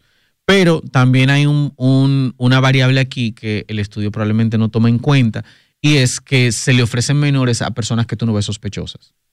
Cuando tú ves personas sospechosas, se le dice la vuelta y la persona se, se eh, los grupos se contraen. Aparte que también este tipo de, de información, Mientras más, más blanco y viejo tú veas a la gente, mejor candidato es. exacto, o sea, si tú, si la persona no tiene el perfil de lo que le gustan las menores y como que tú notas algo, el mismo individuo que maneja ese tipo de establecimiento no lo ofrece. O sea, tiene que haber un factor confianza para tú ofrecerlo. Y obviamente, seguro aprendieron de los años anteriores, cuando en el 2014 probablemente allanaron a donde fueron las personas extrañas. Entonces, eso también es válido destacarlo y por eso para mí esta noticia es más, más que mala gris porque tiene sus matices positivos, pero también sus matices negativos. De todas formas, en República Dominicana, desde la gestión anterior y, y desde la fecha, se ha estado trabajando para eliminarlo, por lo menos de manera visible. Sin embargo, que exista sigue siendo preocupante y debería tener más acciones. Continuemos con la producción de Estrellas de la Opinión.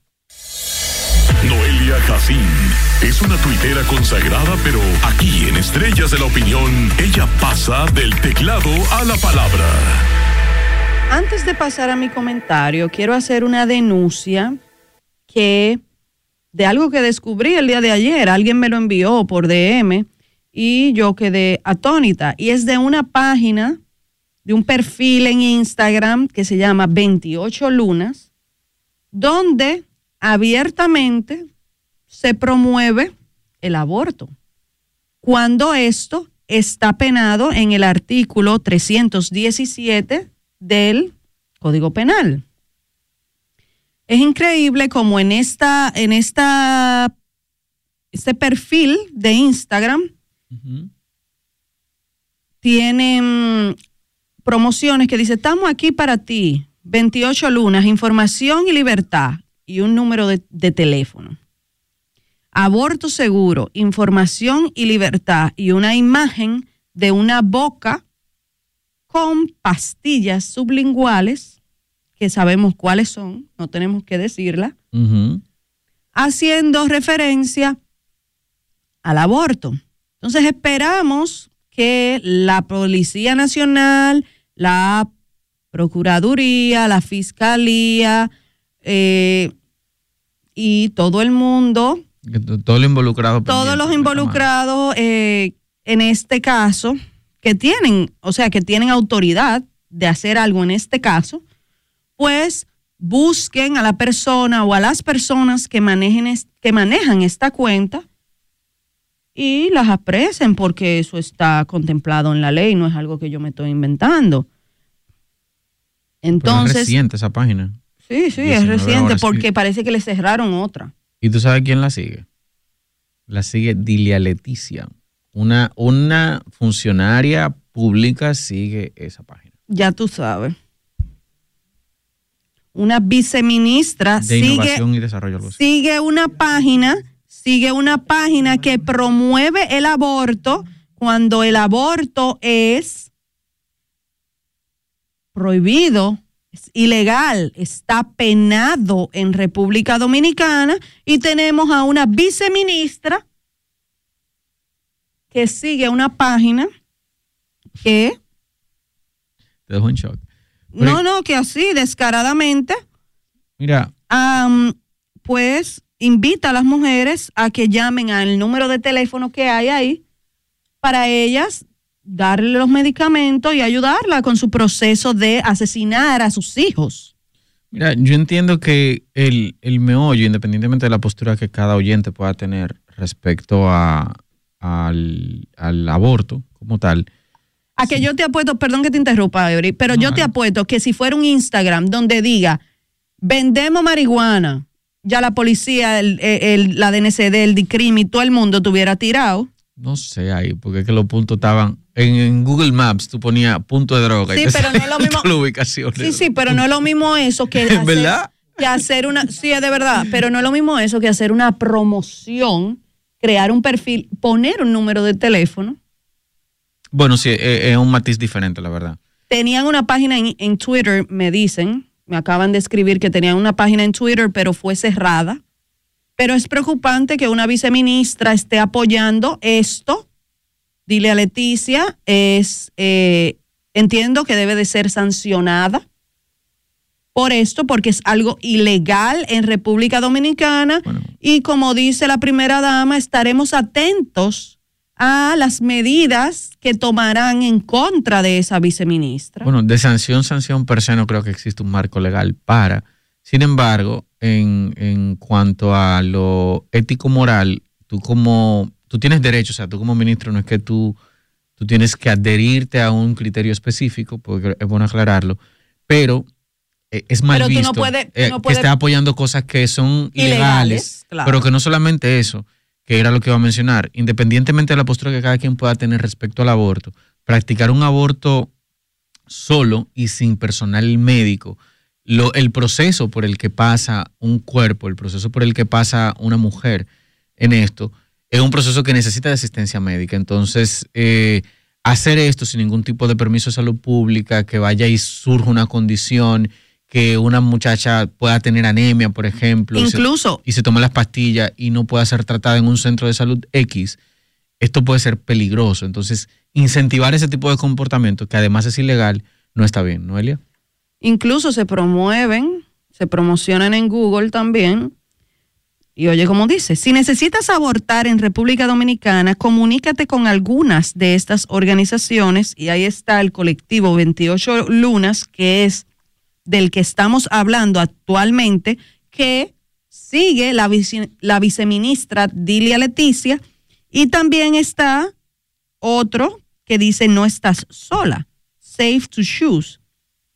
Entonces, es increíble como esto, así a la clara y a la franca, se promueve aquí y estas personas que manejan esto no, no tienen ninguna represalia. Yo, yo no entiendo cómo Pero es. Ella no es la única. Mira, hubo un influencer hace un año, si mal no recuerdo, que tomó un manual de, la, de una organización internacional que tiene una advertencia. Dice, en países donde es ilegal, favor no promocionar. Aparte dice, no practique, no hagas este, este tipo de prácticas sin la supervisión de un médico. Es un influencer, no voy a mencionar su nombre para no darle promoción.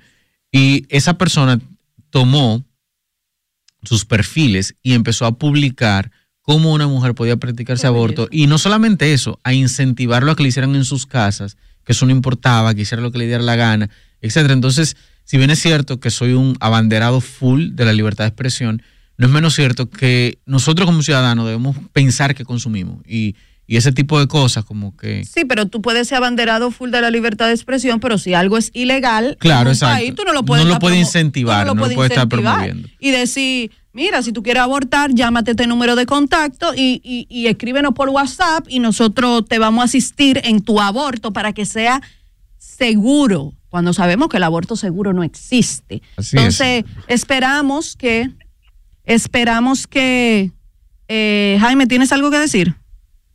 Sí. ¿Me escuchan? Sí, sí.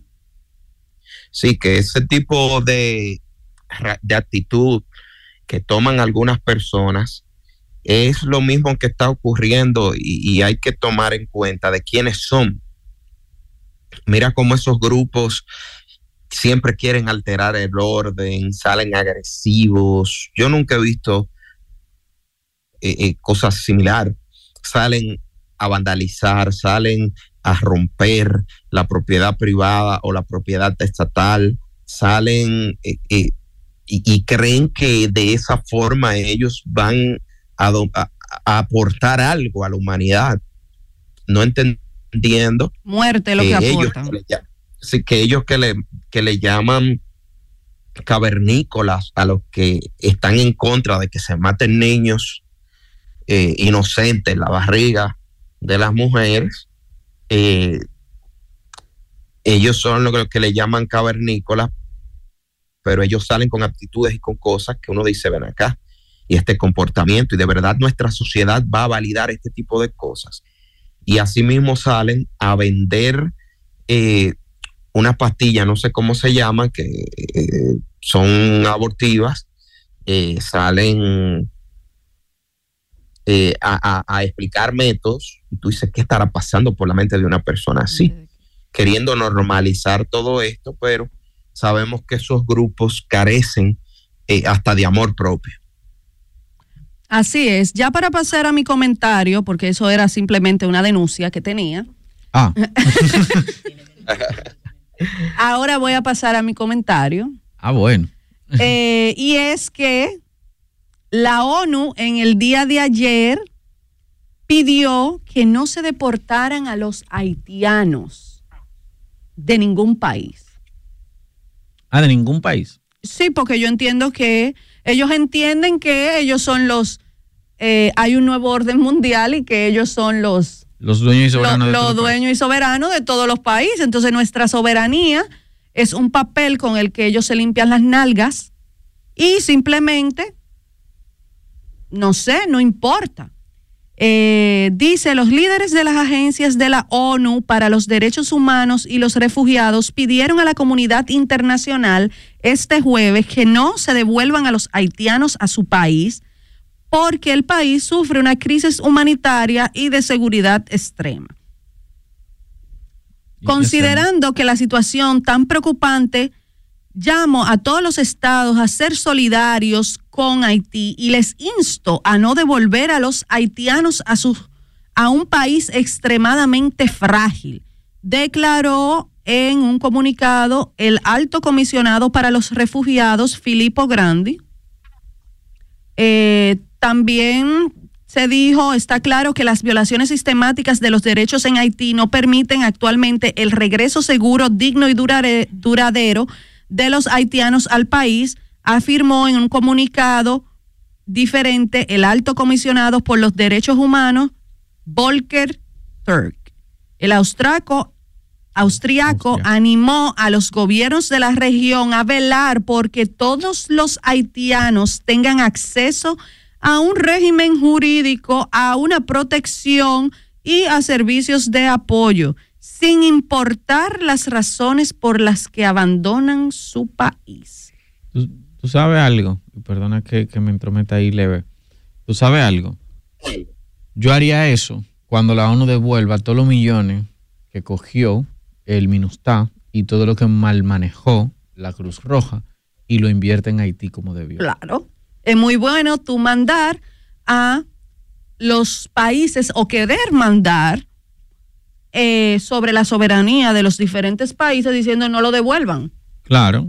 Porque esto sabemos, esta, estas declaraciones sabemos que no solo son, ay, qué bonitos son, no, pero yo al final tengo soberanía y hago lo que me dé la gana.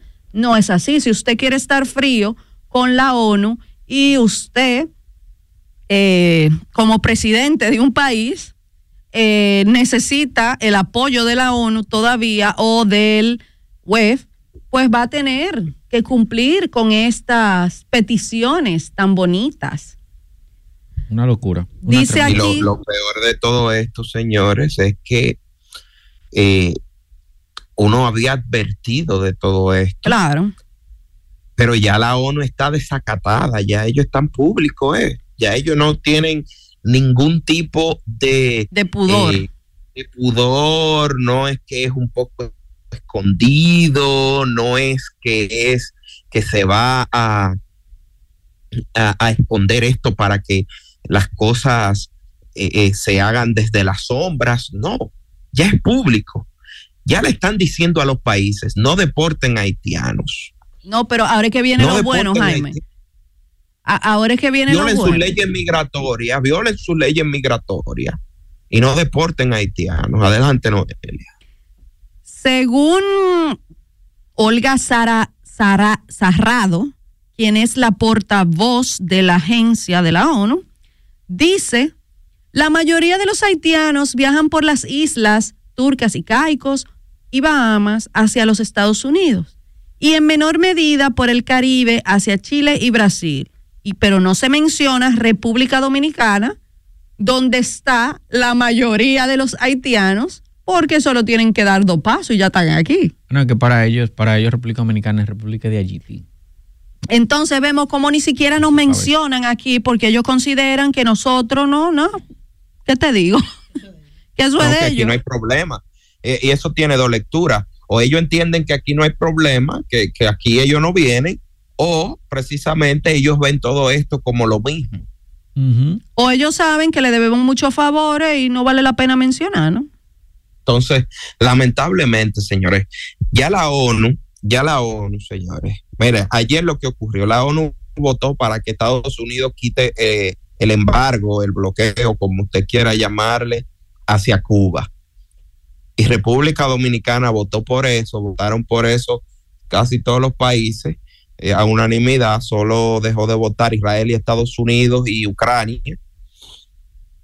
eh, en contra de esto. ¿Y qué se puede esperar, señores? Pero también la ONU sabe que la semana que viene comienza el censo en República Dominicana y todos esos haitianos ilegales mágicamente van a ser afrodominicanos. Entonces también no vamos, no va a tener ese problema República Dominicana de tener ilegales haitianos, porque simplemente van a ser afrodominicanos. Yo quisiera saber cuándo es que nosotros nos vamos a dignar a solicitar una auditoría del registro civil dominicano, como bien ha dicho Jaime en varias ocasiones en este Bueno, hablando- aquí el que haga eso, el que haga eso se va a casar con la gloria. Se va, se va a encontrar enemigos internacionales, pero nuestra soberanía ante todo, señores. Y hablando del censo específicamente, donde ya hemos dado datos y muchas personas también han hablado de este tema, de que se van a dominicanizar a todos estos haitianos ilegales, también tengo una denuncia en cuanto al censo, porque eh, sabemos que en un país esta denuncia llega eh, gracias a Anister Burgos, que es una madre, todos las conocemos, es una madre de un niño con autismo y se dio cuenta en el día de ayer, leyendo e investigando eh, las preguntas, cuestionarios que va a haber en el censo, que no hay, no hay de modo específico una pregunta que contemple alguna discapacidad. O sea que ellos van a censar, pero como quiera, las personas con alguna discapacidad eh, del neurodesarrollo van a seguir sin estadísticas. mira, el censo se ha hecho muy hermético y, hacemos el paréntesis ahí ya para, para amarrar la chiva. Eh, el censo se ha hecho muy hermético, se ha hecho muy flash y se ha hecho muy caro. Y esos tres elementos nosotros lo hemos tomado muy a la ligera porque, porque no nos importa, porque nosotros entendemos, nosotros como dominicanos, nosotros valoramos muy poco la data. Y como valoramos muy poco la data, nos importa muy poco, porque es un censo más, eso no importa nada. Pero eso va a determinar las políticas públicas en los próximos 10 años, 10, 20 años. Y, y este, este manejo hermético del censo, en el que la directora de la, de la ONU, Oficina Nacional de Estadística, Miosotis Rivas, ha hecho un tour mediático, pero sigue sin dar detalles claros. Ella solamente ha, ha hecho una buena propaganda de por qué hay que hacerlo, de que esto es muy positivo, de que esto nos va a servir, de que nosotros tenemos mala data. Está bien, bien por usted. Ahora, díganos exactamente qué es lo que van a hacer con el bendito censo para nosotros poder analizar cómo se va a desarrollar el proceso. Yo leí esta mañana que van a tener 35 mil personas por siete días para contabilizar 11 millones de dominicanos. Y el, censo no es muestra. En el censo no se toman muestras, en el censo se toma data dura. 35 mil personas solamente para, para capturar la data de 11 millones de dominicanos en siete días. Tú tendrías que trabajar las 24 horas sin descanso y te tendrías que tomar aproximadamente de 15 a 20 minutos por persona sin contar tiempo de traslado. Entonces, si aquí no hay ingenieros industriales para aplicar ciertas cosas, que ya, ya estamos claros ahí, óyeme, la forma en la que se va a hacer necesitamos saberla porque no queremos que nos, malgasten 3 mil millones de pesos. Que lo van a malgastar. En algo que la data al final no va a ser sustancial y la van a poder manipular porque no hay una concatenación ni una supervisión eh, eh, concreta. es muy preocupante que, por ejemplo, en el censo, de manera específica, hay un apartado exclusivo para las muertes por COVID. Pero no hay un apartado exclusivo para las personas discapacitadas. Entonces, ¿qué va a pasar? Que Conadis va a tener que hacer otro censo aparte para poder tener las estadísticas de las personas discapacitadas, ya sea eh, a nivel neurológico, eh, físico, como sea, para ellos poder saber cuántas personas con discapacidad hay. O sea que van a tener que hacer otro maldito censo. Yo no quisiera, porque es que yo lo dije aquí ya, lo vuelvo a repetir. Al final, nosotros ellos van a capturar la data a través de un dispositivo electrónico. La data se va a mandar a una base de datos donde ellos en su hub central van a tomar la data y de ahí van a sacar la, información necesaria para emitir los informes del censo. Ahora yo me pregunto. El único. Yo me pregunto, antes, antes de pasar, yo me pregunto, ¿bajo qué premisa yo estoy seguro que la data que me mandó un fulano en Guayubín, en Guayubín, para allá, para el Joyo Chulín, esa data no va a ser alterada en el proceso que llega al hub y en el proceso que se eh, claro que va a ser alterada, claro que va a ser alterada, eso, de eso estamos claros. Yo no puedo afirmar, pero tengo la duda. Eh, no van a saber tampoco cuáles de esas personas con discapacidad reciben tratamiento, cuáles están escolarizados. Porque lo único que más o menos se asemeja a una discapacidad es una pregunta que contempla las dificultades para hacer las tareas cotidianas más nada. Entonces, esto es sumamente preocupante, pero eh, esperamos que el pueblo dominicano abra los ojos, diga, no me van a censar, no abran la puerta de su casa, no abran la puerta de su casa y exijan que esto se haga de manera funcional y que no se quiera dominicanizar bajo el término afrodominicanos a miles de haitianos que viven en República Dominicana que actualmente están ilegales.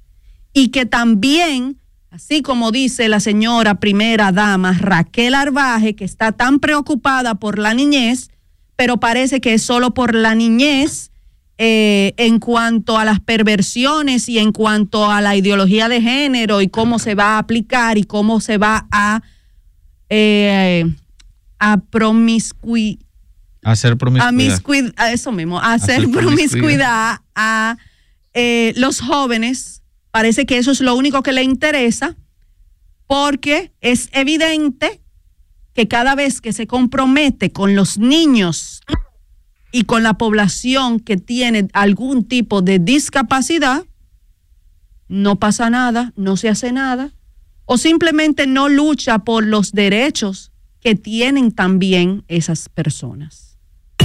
Estrellas de la opinión. Estrella 90.5 FM. Estrellas de la opinión presenta ahora la buena y la mala de Jaime Rincón. Bueno, amigos, en mi buena y mi mala, buena noticia es el evento que acaba de concluir, realizado por la empresa de movilidad Uber, aplicación, plataforma digital que todos conocemos en Costa Rica, eh, donde presentaron muchas de las innovaciones. Y yo quiero resaltar que para Uber, la República Dominicana es de bastante importancia porque, número uno, lideramos en República Dominicana los servicios de Uber en motocicleta, en moto, Uber Moto.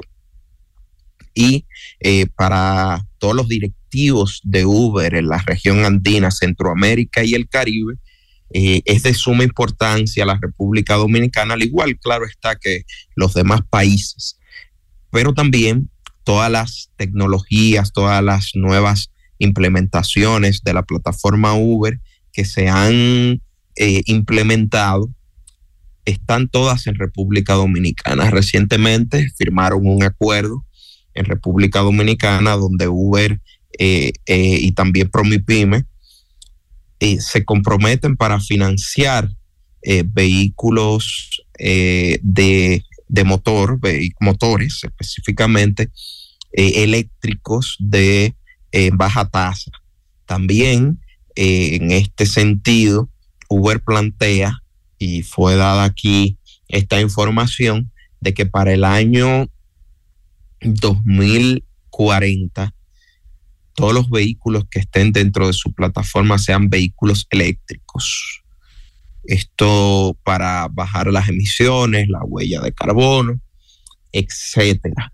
Eh, esta compañía se ha planteado también eh, nuevos, servicios, entre ellos eh, el Uber Pet, que son los servicios para las personas que tienen mascotas, que puedan a través de esta aplicación enviarla al veterinario o enviarla también con toda la seguridad y con todos los servicios de la plataforma Uber para eh, hoteles de, eh, de animales, de mascotas, también puedan enviarla a cualquier otra persona para que la reciba.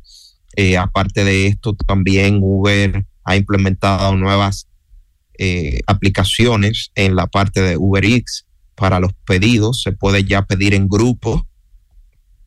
Usted puede pedir en grupo eh, y a cada uno ya desde un enlace que le llega, sea su grupo de trabajo, su grupo eh, de estudiantes, su grupo familiar o de amigos que decidieron reunirse y desde allí pueden pedir todo en diferentes comercios o en un solo comercio diferentes cosas, cada uno se le hace su orden desde su celular, cada uno lo pide y se puede dividir la cuenta como también eh, que una sola persona pague todo.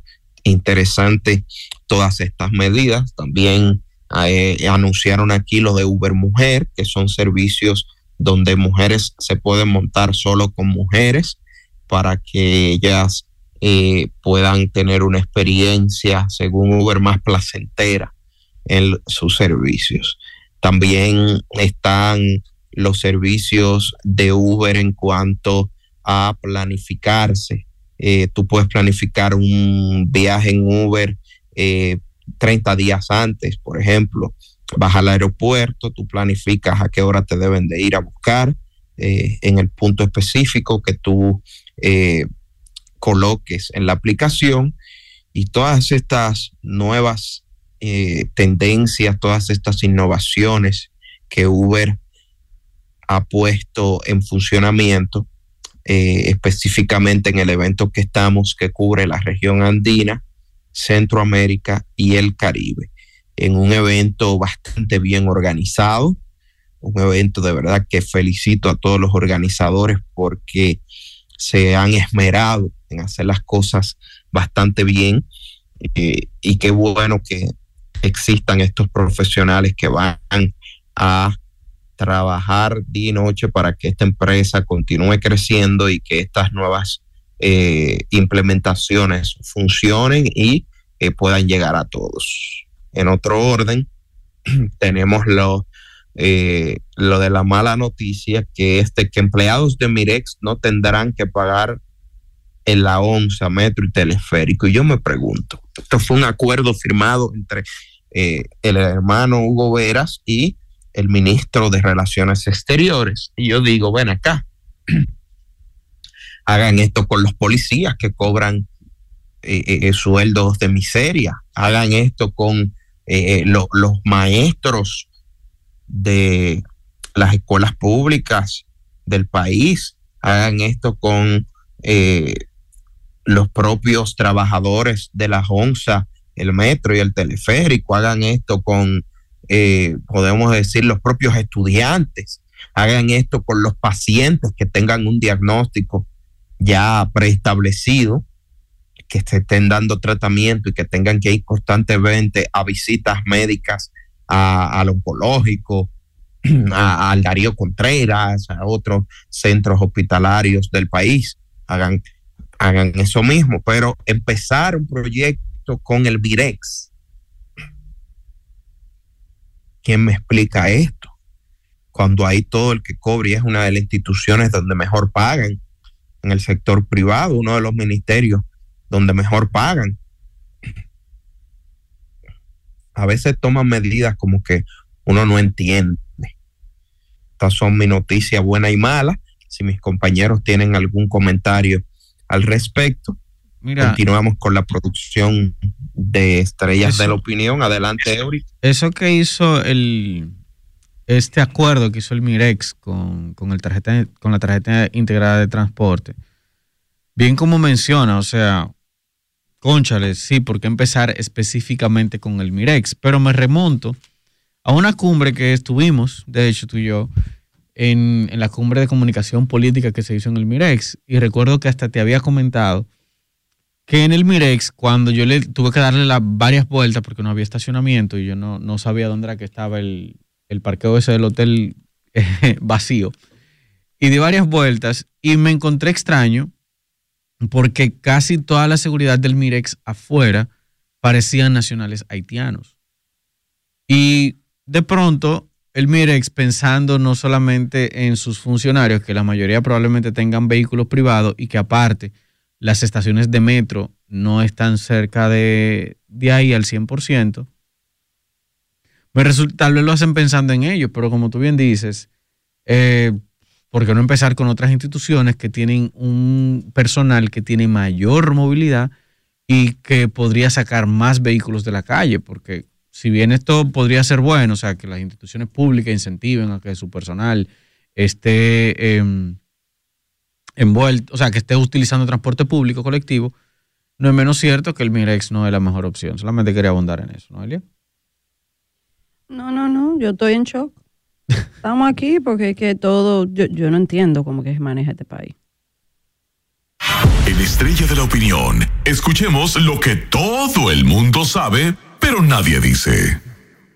Bien, a mí me pasa algo que yo no, no, como que no lo aterrizo. Sé que ahora voy a ser el Grinch en este momento para mucha gente y me van a odiar. El, oh, que hoy nada más dice la producción, hoy será nada más. y me van a odiar, probablemente tendré que dejar de ir a unas cuantas plazas y restaurantes o, lugares por un tiempo. Pero es respecto a la propina. La propina. Nosotros tenemos la costumbre aquí en República Dominicana y en muchos lugares como que yo tengo que dar propina porque sí. Y a veces yo he interiorizado conversando con algunos amigos donde les digo, ven acá, pero será porque en algún aspecto uno da la propina por sentirse más grande, como que hay algún tipo de ego, como que yo puedo darte esta cantidad de dinero porque tú me serviste en tal cosa. Algunos me dicen, bueno, puede ser porque nadie sabe que esto y que lo otro, pero también eh, pasa que, una, nosotros tenemos una propina de ley de un 10%, que está implícita en las facturas cuando hay algún tipo de servicio. Pero esa se la roba el local. Yo no sé si se la roba el local o no, habrán algunos que sí, habrán algunos que no. Yo no diría que todo, pero, pero en muchos casos no se la distribuyen. Ahora, en los sectores especializados tengo entendido que esa propina se divide y se paga mensual o cada quincena al personal, aunque se paga en un punto por ciento y se distribuye entre la administración y los demás. Yo no sé si es para los bolsillos de todos los propietarios, pero mucha gente asume que es así o entiende que es así. Yo no puedo afirmarlo Mira, ni negarlo. No tengo yo- pruebas, yo pero te tampoco dudas. ¿Sí, Jaime? Te voy a contar algo que hablando eh, recientemente, no recuerdo con quiénes, pero eh, habló alguien, bueno, mira, mi, el, el papá de mi esposa tiene 15 años trabajando en, en un restaurante, que es un restaurante muy top de eh, Santo Domingo, del Distrito Nacional y ellos pagan la, la propina. Y él dice que de propina él recibe más que de su sueldo, porque ese lugar van personas eh, bastante eh, adineradas. Y entonces en ese, en ese, en ese, en ese restaurante pagan, le dan la propina a los, al personal. a los meseros, al personal, sí, Bueno, claro. O sea que no, no son todos. Ven, como dice Jaime, no sean haters. no son todos. Hay Claro, pero hay muchos que sí se quedan, que sí se quedan con ese 10% y lo que se gana ese, ese camarero es la propina que le deja que le das a la gente. que le deja a la gente aparte que no está eh, no está en la factura. Claro. ah, oh, Entonces, ¿qué pasa? Aparte de eso, esa propina se reparte, porque no es que él la coge. Sí, exacto. La reparten entre la mayoría de meseros de turno en ese momento. Ajá, exacto, entre Pero todos, yo- no, y no solo los meseros, sino también los cocineros y todo el mundo. Todo el mundo Uno- se reparte la, la propina. Pero eh, uno siempre, y es lo que todo el mundo sabe, pero nadie dice, uno siempre mira la vida del mesero y dice, ay, porque el pobrecito que trabaja, que coge pasaje, que gasta mucho, que la dificultad, que bueno, que, que dejarle 100 pesos eso no es nada, porque gran cosa, ¿verdad? Pero he notado aquí, en Santo Domingo, de manera más específica, porque en los polos turísticos el servicio es diferente porque está formado en la mayoría de los casos en los hoteles. Entonces la gente acostumbra a tener un servicio un poquito más, más elevado porque viene formado de los hoteles. Pero aquí de manera específica es como que si tú no le das propina no te hacen el trabajo bien. Por ejemplo, yo lavo el vehículo en un lugar donde no es barato en comparación al costo de, de- lavar un vehículo. Y si yo no le doy propina a los muchachos, me lavan el vehículo diferente a cuando se la doy. ¿Entiendes? ¿Entiendes? Entonces, esa cultura me afecta a mí como consumidor. ¿Por qué? Porque yo estoy pagando por un servicio que tú me estás haciendo. Porque la calidad de ese servicio está condicionada a la, calidad, a la cantidad de propina que yo te dejo extra. Eso Entonces, es igual que en los salones. también está, pasa en los salones. La clienta que da mucha propina la peinan mejor que a la que no. Entonces, yo te estoy pagando por un servicio como tal. La propina es algo adicional. En verdad, yo tengo que dar propina de manera obligatoria. Igual si yo voy a un restaurante o a un sitio de comida y el mesero me tira el plato arriba, me, su me habla mal. varón. ¿Cómo? Deje su tacañería. No, no es por tacañería, viejo, no es por tacañería, el asunto no es el dinero. Álvaro, el asunto no es el dinero. Es más, como, ¿por qué tiene que estar condicionado Gracias algo a Dios que yo soy mujer y que a mí, en la mayoría de los casos, me invita el marido. Porque hay, Porque a todo lo invito yo. porque no, mentira, mentira. Vamos con esta llamada, mentira. Buenos días.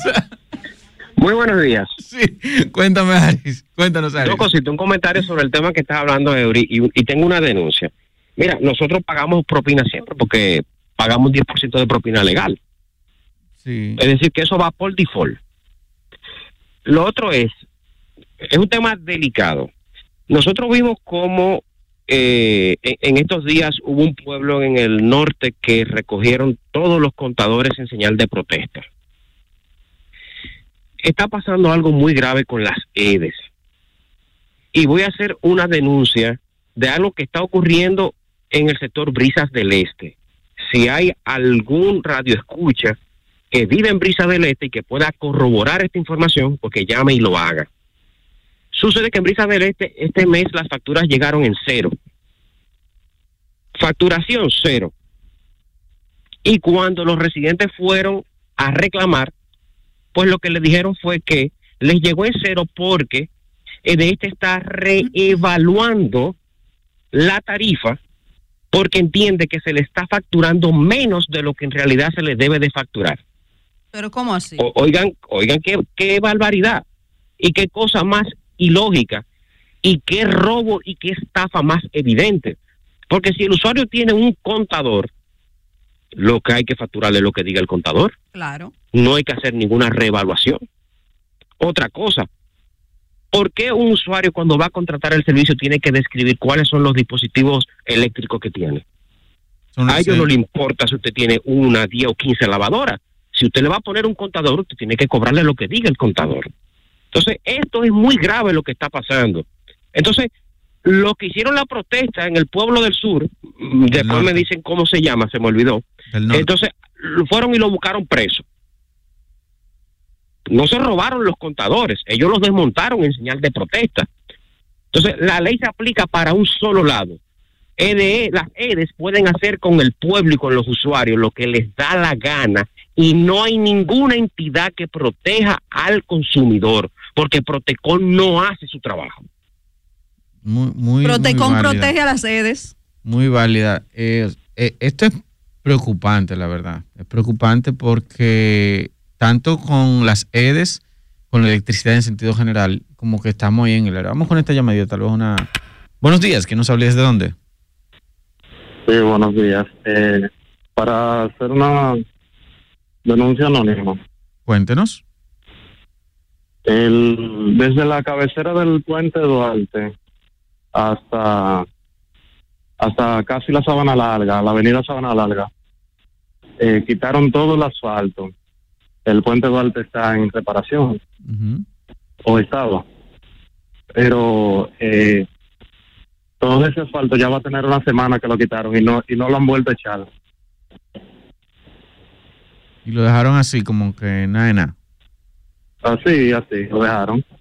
Bueno, habría que ver, muchísimas gracias por su llamada. Habría que ver qué, qué planes tienen por ahí. Buenos días. ¿Puede bajar un poquito su radio? Cuéntenos. Buenos días, ¿cómo están todos? Esas estrellas, esas estrellas de hombre. Eury, Eury, deja tu tacañería. no está cañería, no está cañería. No está cañería. En verdad no está cañería. No, pero Eury, Eury no es tacaño. Eury, Eury me Pero, ha- pero yo le voy ha- a decir algo. A Eury yo le he dicho, Eury, búscame tal cosa. Y, y cuando me lo trae, no me quiere cobrar, Eury. Eury, eh, Yo no- yo no tengo mucho tiempo de traslado. Hay que entender lo siguiente, porque uno no solo le da propina en, en- en los meseros, en el restaurante, por ejemplo, cuando uno va a la peluquería, cuando uno lava el vehículo, cuando a los vale parking. Sí. Esos servicios, por lo general, uno da siempre propina. Pero que resulta eso es algo cultural. Hay países que no te la piden. Y, claro está, no debería de ser condicional al tipo de servicio que tú, tú estás eh, eh, o, al- o a la calidad de servicio. Eh, la calidad debe de ser buena con propina o sin propina. Ya eso es muy de quien está dando el servicio. Por ejemplo, cuando uno está, por ejemplo, en China, no hay propina. Ellos, tú se la das y ellos te dicen que no. Eh, culturalmente eso no existe. Pero en Estados Unidos, sí, te la pi- si, y si tú no la das, te la piden, y te miran mal y te miran raro. Sí. en ciertos lugares. Hasta los taxistas te piden propina. Hasta los taxistas. Hasta, claro, hasta tú estás en un tour, en un city tour o en un tour, tú vas, por ejemplo, a los Everglades en, en la Florida, por ponerte un ejemplo, y el que da el tour en el, en el, en el autobús, eh, tú tomas un, un bote de los que dan tour por, por las, por las mansiones que hay en, en, en, la, en Miami, por ejemplo, y, y hay un hay una hay un, una data que dice eh, propina. Sí. La piden, o sea, en la sociedad estadounidense eso está eh, eh, arraigado. En otras sociedades como en Asia, no, en, específicamente en China. En España eso no tiene nada que ver y el servicio al cliente es pésimo en España. Sí, en muchos países de Pero Europa en- también en- es una ofensa. es, es así. Entonces, es mucho con la cultura, aunque no debe de estar atado el tú dar o no dar propina a la calidad del servicio. La calidad del servicio siempre debe de ser buena. Pero nosotros en República Dominicana se ha acostumbrado a la propina, el dame lo mío, porque el dame lo mío está arraigado, institucionalizado. Que hay para mí. Ahora en diciembre esa propina no es propina, es y mi doble. Eh, exactamente, así te piden. Entonces, Y mi doble, ya no es propina, ya es y mi doble. sí, Es que el, entonces, dominicano, el dominicano está acostumbrado a que le den. a que le den. Es una cultura, es endémico. El dame lo mío es endémico. Pero entonces ahí tú tienes el detalle, o sea, vamos a ponernos, porque uno siempre se pone de, del lado de quien la recibe. Uno siempre piensa, no, que él la pide o que hizo un buen, un buen trabajo, una vaina. Ahora, piensa ahora uno como individuo. Si nosotros, porque también tenemos deficiencia en cuanto a las finanzas, si nosotros calculamos cuánto se me va en propina al mes en cosas que ya yo pagué propina, porque recibí un servicio. Ahora, como bien dije al principio, de pronto hay gente que se siente ensimismada y dice como que yo le doy propina porque puedo y me siento más poderoso porque esa persona me sirvió. Pero de pronto es porque hay algún, algún deficiencia en la calidad del servicio que nosotros la cubrimos con la propina o en el pago. ¿Tú sabes a quién es necesario darle propina? A los empacadores que no cobran sueldo. No deberían trabajar sin cobrar. Buenos días. Buenos días. Yo entiendo también que eso ha venido a dañar la mente del dominicano, porque anteriormente las, las generaciones pasadas de nuestros padres, abuelos, eran muy serviciales. Eh, Nos caracterizábamos por eso, por dar un servicio natural, un don que teníamos. Pero las nuevas generaciones, con el tema ese de dame lo mío y de que el otro no camina, se han dañado. Entonces, ahora tú pagas por un servicio y está bien que uno pueda dar la propina, pero no me lo condiciones. Y también un país que vive del turismo, tú lo comparas con otro y, y tú ves cómo la educación y eso, cómo se maneja y aquí es, te, la- te dan el servicio, pero joseando lo suyo. Sí. Entonces como que eso ha venido a dañar todo. Así es. Muchísimas gracias por su llamada. Mira, sería interesante ver qué piensa nuestra audiencia de la propina. De qué piensa la propina, de que si se debería dar porque sí, de cómo se maneja, de experiencia que haya tenido con, con la con malas propinas. Vamos a escuchar nuestra audiencia.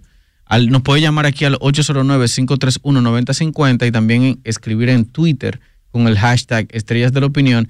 La propina debería darse porque sí, o alguna anécdota que usted tenga con la propina, porque como bien decía nuestra, nuestra radio escucha, de una u otra forma, uno se ve condicionado a, a entregar propina porque te la piden a veces. Porque, por ejemplo, si yo quiero que me laven el carro bien, yo me voy me veo obligado a darle sus 100 y sus 200, y si no, no me lo lavan bien. Buenos días. Muy buenos días. Aunque yo sé que ahora el tema es lo de la propina, pero ahora es que puedo, sobre el tema anterior de lo del informe que se hizo de la de la CNUS, ¿no? Y quisiera comentar algo sobre eso. Claro, cuéntenos. Y son como dos cosas, o sea, el comunicado, si uno lo lee, no es, uno lo puede tomar como un ataque a República Dominicana o como un llamado a la comunidad internacional a reaccionar. Quizás cuando no nos mencionaron de manera explícita, lo que se quería era eso, que no se nos dijera que éramos a los dominicanos, que no eh, deportáramos a los haitianos, sino que se hiciera precisamente como un llamado a la comunidad internacional. Es lo que, lo que me parece. Si uno lee el documento, es como casi la misma petición que ha hecho la República Dominicana reiterada vez, que la comunidad internacional asuma el compromiso que tiene para enfrentar la crisis haitiana. Entonces, yo creo como que el parámetro era eso. Y respecto al censo, aunque yo sí estoy muy de acuerdo con que se deben incluir eh, nuevas preguntas sobre todo lo que tiene que ver con la discapacidad, que sí está en la 34 de manera explícita, eh, yo creo que es muy difícil como sustentar la idea de que esto tiene que ver con el fusionismo de, de la isla, ¿no? Porque si uno sabe de datos, simplemente lo que te va a decir que esta es la población que tú tienes en el país, sea de una nacionalidad o lo que sea, para ver qué políticas públicas tú tomas. Pero como de pensar que eso implicaría dar un estatus legal, quizás reconocer, o al contrario, no reconocer los elementos básicos de estadística que te da un censo. Es como mi opinión. Muchísimas gracias por su llamada y muy válida su opinión, porque es su opinión. Pero con Sí, respecto yo quisiera, al censo, yo quisiera que él, por favor, me mande donde él encontró la parte del censo que habla de las personas discapacitadas, que él dijo que habla explícitamente, ampliamente Bueno, de esto. Por favor, eh, mándemelo por DM esa foto. Buenos días, cuéntenos. Buen día, buen día. Eduardo Melo, de este lado. Cuéntanos, Eduardo. Hay que dársela que se la gana. Hay que dársela que se la gana la propina. Sí, sí, sí, hombre. Eso es bueno. Eso es bueno, eso mueve la economía. Sí, hombre. Bueno, Claro. muchísimas gracias, Eduardo. Dice Eduardo que sí que se Yo mueve la doy, yo- economía. yo doy mi propina buena, donde me atienden bien y donde frecuento eh, normalmente. Claro, hay que darla donde está bien. Cuéntenos, buenos días. La propina se da porque sí. Bueno, se conectó esa llamada. Dicen que sí, que se mueve la economía. Yo no digo que no hay que darla. Yo lo que tal vez eh, traigo a colación la otra postura. No, no es que soy tacaño, producción. Tra- traigo la otra postura de que, una, el, el servicio no debería estar condicionado a la cantidad de propina que yo otorgo porque ya yo estoy pagando por un servicio, no es gratis. Y ¿Entiendes? si tú me lo haces mal, pues menos te voy a dar propina. Exacto, o sea, no es estúpido, gratis. Ya, si ya, yo no te di, si yo no te di haciéndolo bien, menos te voy a dar haciendo Porque tam- también está el factor, principalmente en, en los, en las áreas de servicio, y más aquí en Santo Domingo, donde, donde el, el, el mozo entiende que está ya, como que él la tiene ganada la propina, que entonces la tiene que dar obligada. Vamos con esta llamadita. Buenos días. Buenos días. Bueno, parece y, y que yo no te se voy a decir algo, tiene- yo tengo un problema en los locales que no cogen propina con tarjeta.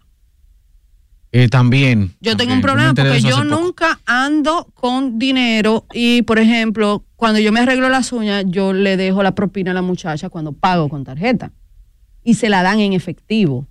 O sea, yo, di- yo me ponen que 200, 300 pesos extra Mm. y ese dinero se lo dan en efectivo a ella.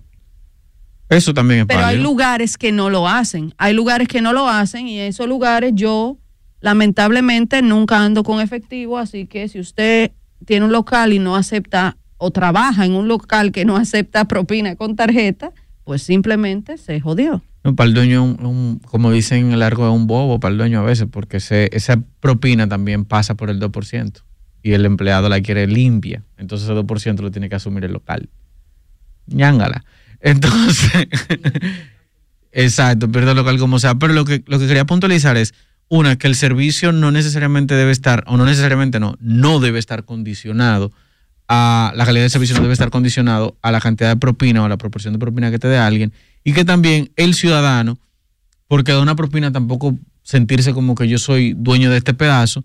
Y pues ni modo, eh, darla cuando se lo ganan y sigamos para adelante. Continuemos con la producción de Estrellas de la Opinión.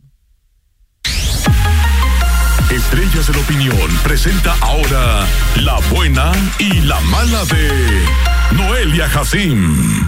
Y en mi noticia mala, como bien estaba hablando Aris hace unos minutos, sobre eh, que sometieron al acusado de desmontar los contadores en Santiago, pero no solo eso, sino que le imputaron cargos por terrorismo. O sea, el tipo quitó los contadores, lo llevó al destacamento de policía y está acusado de terrorismo, señores.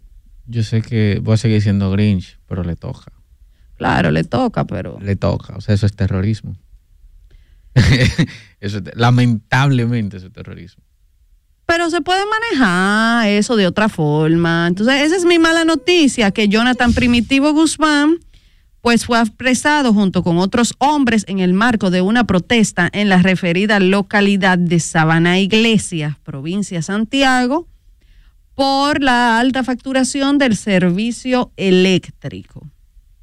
Es lamentable que las cosas tengan que llegar a, a esto, pero miren cómo llamó Aris a denunciar que en Jardines, Brisa del Jardín, ¿cómo era? Sí, algo en Santo Domingo Norte, no, honestamente no recuerdo. Brisa del Norte, bueno, no recuerdo bien el nombre, pero que en esa área llegaron las facturas en cero este mes porque están revaluando la tarifa de la electricidad, cuando se supone que lo que debe de llegar es lo que usted consumió, no lo que a ellos le dé su maldita gana de que usted, de decir que usted consumió. Tenemos una llamada. Hello, buenas, ¿con quién hablamos y desde dónde? Buenas. Es a propósito de lo del censo, que preguntabas que te dijera la pregunta explícita. Ok, si tú ves el censo, la pregunta 40, específicamente, cuando tú mencionaste precisamente que decía qué personas tienen dificultad, ¿no? Para hacer sus eh, actividades cotidianas. Y después te dan las opciones. Si te tienes dificultad para ver, dificultad para comer, etcétera. Tienes seis opciones. Y son seis opciones de discapacidad. Tiene seis Entonces- opciones que son de discapacidad, pero yo estoy hablando de discapacidades como el autismo, como el síndrome de Down, como Pero parálisis. que hay una, pero hay una para abrir porque tú no puedes poner 70 opciones. Entonces, si tú eliges las seis, te dices con el nombre de la discapacidad. Entonces ahí tú puedes poner desde autismo hasta cualquiera que se te ocurra. Así que sí está incluida.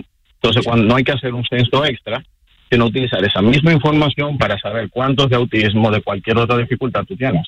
Entonces, la de la 1 a las 5 tienes las dificultades más genéricas, que son las actividades motoras, pero la sexta te abre la posibilidad a un abanico infinito. Entonces, quizás porque a mí me preocupa mucho por el llamado que hacen como, mira, no se haga el censo. Yo creo que toda actividad humana es perfectible, pero tienes que tener un parámetro de inicio. O sea, si queremos mejorar la, el censo, hacemos propuestas. Pero no podemos decirle a la gente, no abras la puerta, porque, digo, yo no estoy hablando, estoy hablando como un ciudadano que quiere mejorar su país. Y yo creo que ese tipo Bueno, de sí, llamados es opinión, la mía es otra, pero... Sí, sí, sí. Claro, pero yo, o sea, uno puede tener distintas opiniones, pero uno quizás tiene que ver las consecuencias de la opinión. Entonces, si mi opinión implica algo que va a afectar a una política pública, tengo que pensar también en qué sentido. Entonces, sí es cierto que podemos incluir más cosas sobre, qué sé yo, mejorar características de la discapacidad. Y yo estoy muy de acuerdo, como por ejemplo quizás el modo de movilidad de las personas. Eso no, se- no está en el la- cómo se mueve una persona con discapacidad. O sea, eso no se dice. O qué tipo de asistencia tienen las personas con discapacidad. Eso no se pregunta. Pero no puedo decir que no se haga porque precisamente no podemos partir de un parámetro y no se hace. Es como mi pequeño opinión.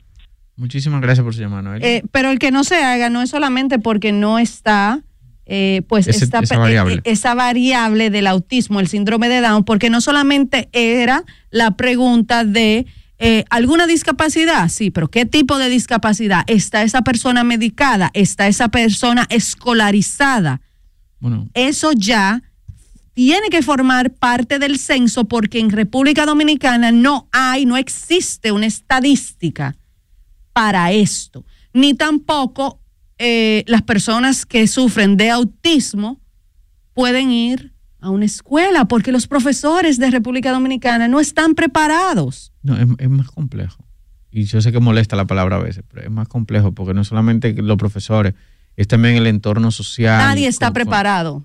Sí, pero hay un, hay, por eso se hacen escuelas especiales, porque cuando es, es un poquito más adelantado, más avanzado, el, el niño puede poner, tornarse agresivo con otros niños. Entonces hay muchos elementos ahí. Vamos con esta llamadita. Sí, pero no, no, ¿En no, qué está sí? ¿En qué está el CAI? de en nada está el CAI, Ahí en sí hay un nada, detalle. en Buenos- nada está buenos el CAI. días. Ah, no, mire, no está en de la discapacidad. Habla de discapacidad visual, discapacidad física, discapacidad de movilidad. Y esto puede ser una celulitis, esto puede ser miopía, esto puede ser astigmatismo, y esto no es la discapacidad que impide vivir y hacer tu vida bien, como es una, una discapacidad del neurodesarrollo, una discapacidad cognitiva conductual, una alteración musical. No es lo mismo, lo que está es el nombre de la persona con discapacidad en un apartado que dice por si se olvidó alguien de mencionar en este hogar, no está la discapacidad, es que no está.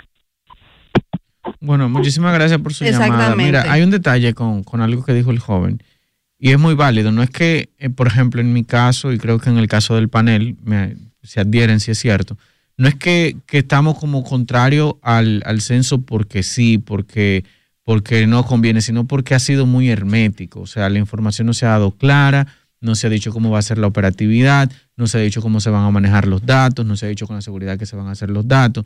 Entonces, si bien hay muchísimas cosas que pueden mejorar, por ejemplo, y eso es en una semana.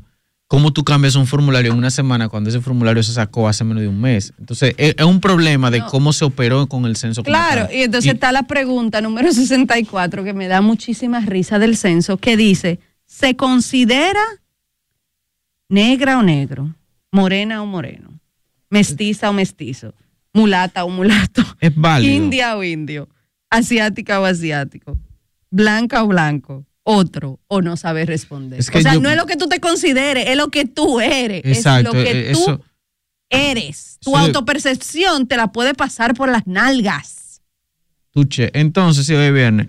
Entonces, con respecto a la, a la denuncia del hombre que, que cometió terrorismo, porque es un acto terrorístico, mira, hay un punto ahí muy válido y es el hecho de que este tipo de leyes, de sanciones, existen para no incentivar a que otra persona lo hagan. Por ejemplo, si a esa persona que agarró y conectó todos esos contadores, y aunque no se los robó, pero estaba haciendo un tipo de protesta, incentiva a otras personas a hacer cosas similares, o a quitar transformadores, a quitar cables, Esperamos. eh, eso es problemático. Esperamos que la persona que está promoviendo el aborto en República Dominicana, en Instagram, en Google, en Twitter, también sea procesada y acusada, porque también es un delito que está penado en el artículo 317 del Código Penal. O sea que así como a este señor que quitó estos contadores lo están acusando de terrorismo, esperamos que a las aborteras también las acusen y pues tengan también su pena,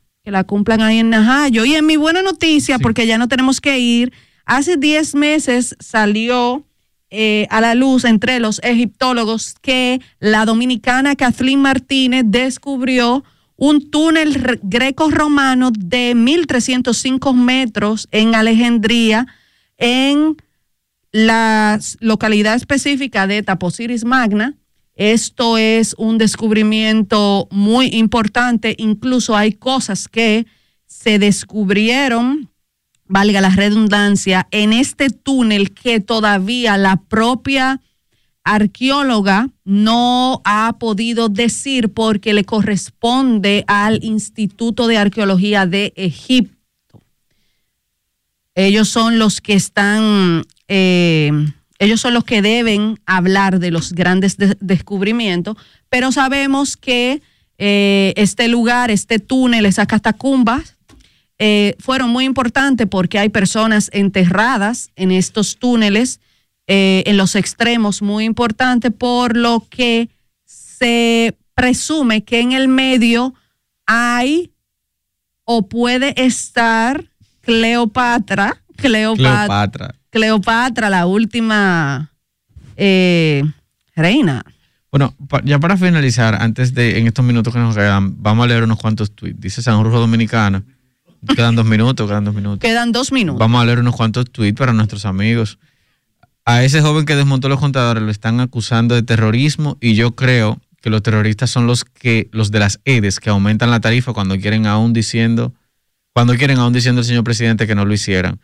Dice William Astwood, excelente, a un tuit que dijo Noelia. Dice Gregory Cabrera, pero el censo de los alcarrizos debe tomar más de un día. la data ellos la tienen. El, el C sí excusa para dar la luz. Bueno, señores, Esperamos que de aquí al lunes tengamos noticias sobre las aborteras y también una sanción a la viceministra Dilia Leticia por seguir a esta página que, que promueve algo ilegal. Muchísimas gracias a toda nuestra audiencia por acompañarnos esta semana aquí en Estrellas de la Opinión y su emisora Estrella 90.5 FM. Siga disfrutando de la buena música y nos escuchamos el lunes a las 7 de la mañana aquí, una vez más, en Estrellas de la Opinión. Estrella 90.5 FM presentó Estrellas de la Opinión. Los temas de hoy comentados por gente de hoy que opina, pero que te escucha. Porque tu opinión también cuenta. Estrellas de la Opinión. Estrella 90.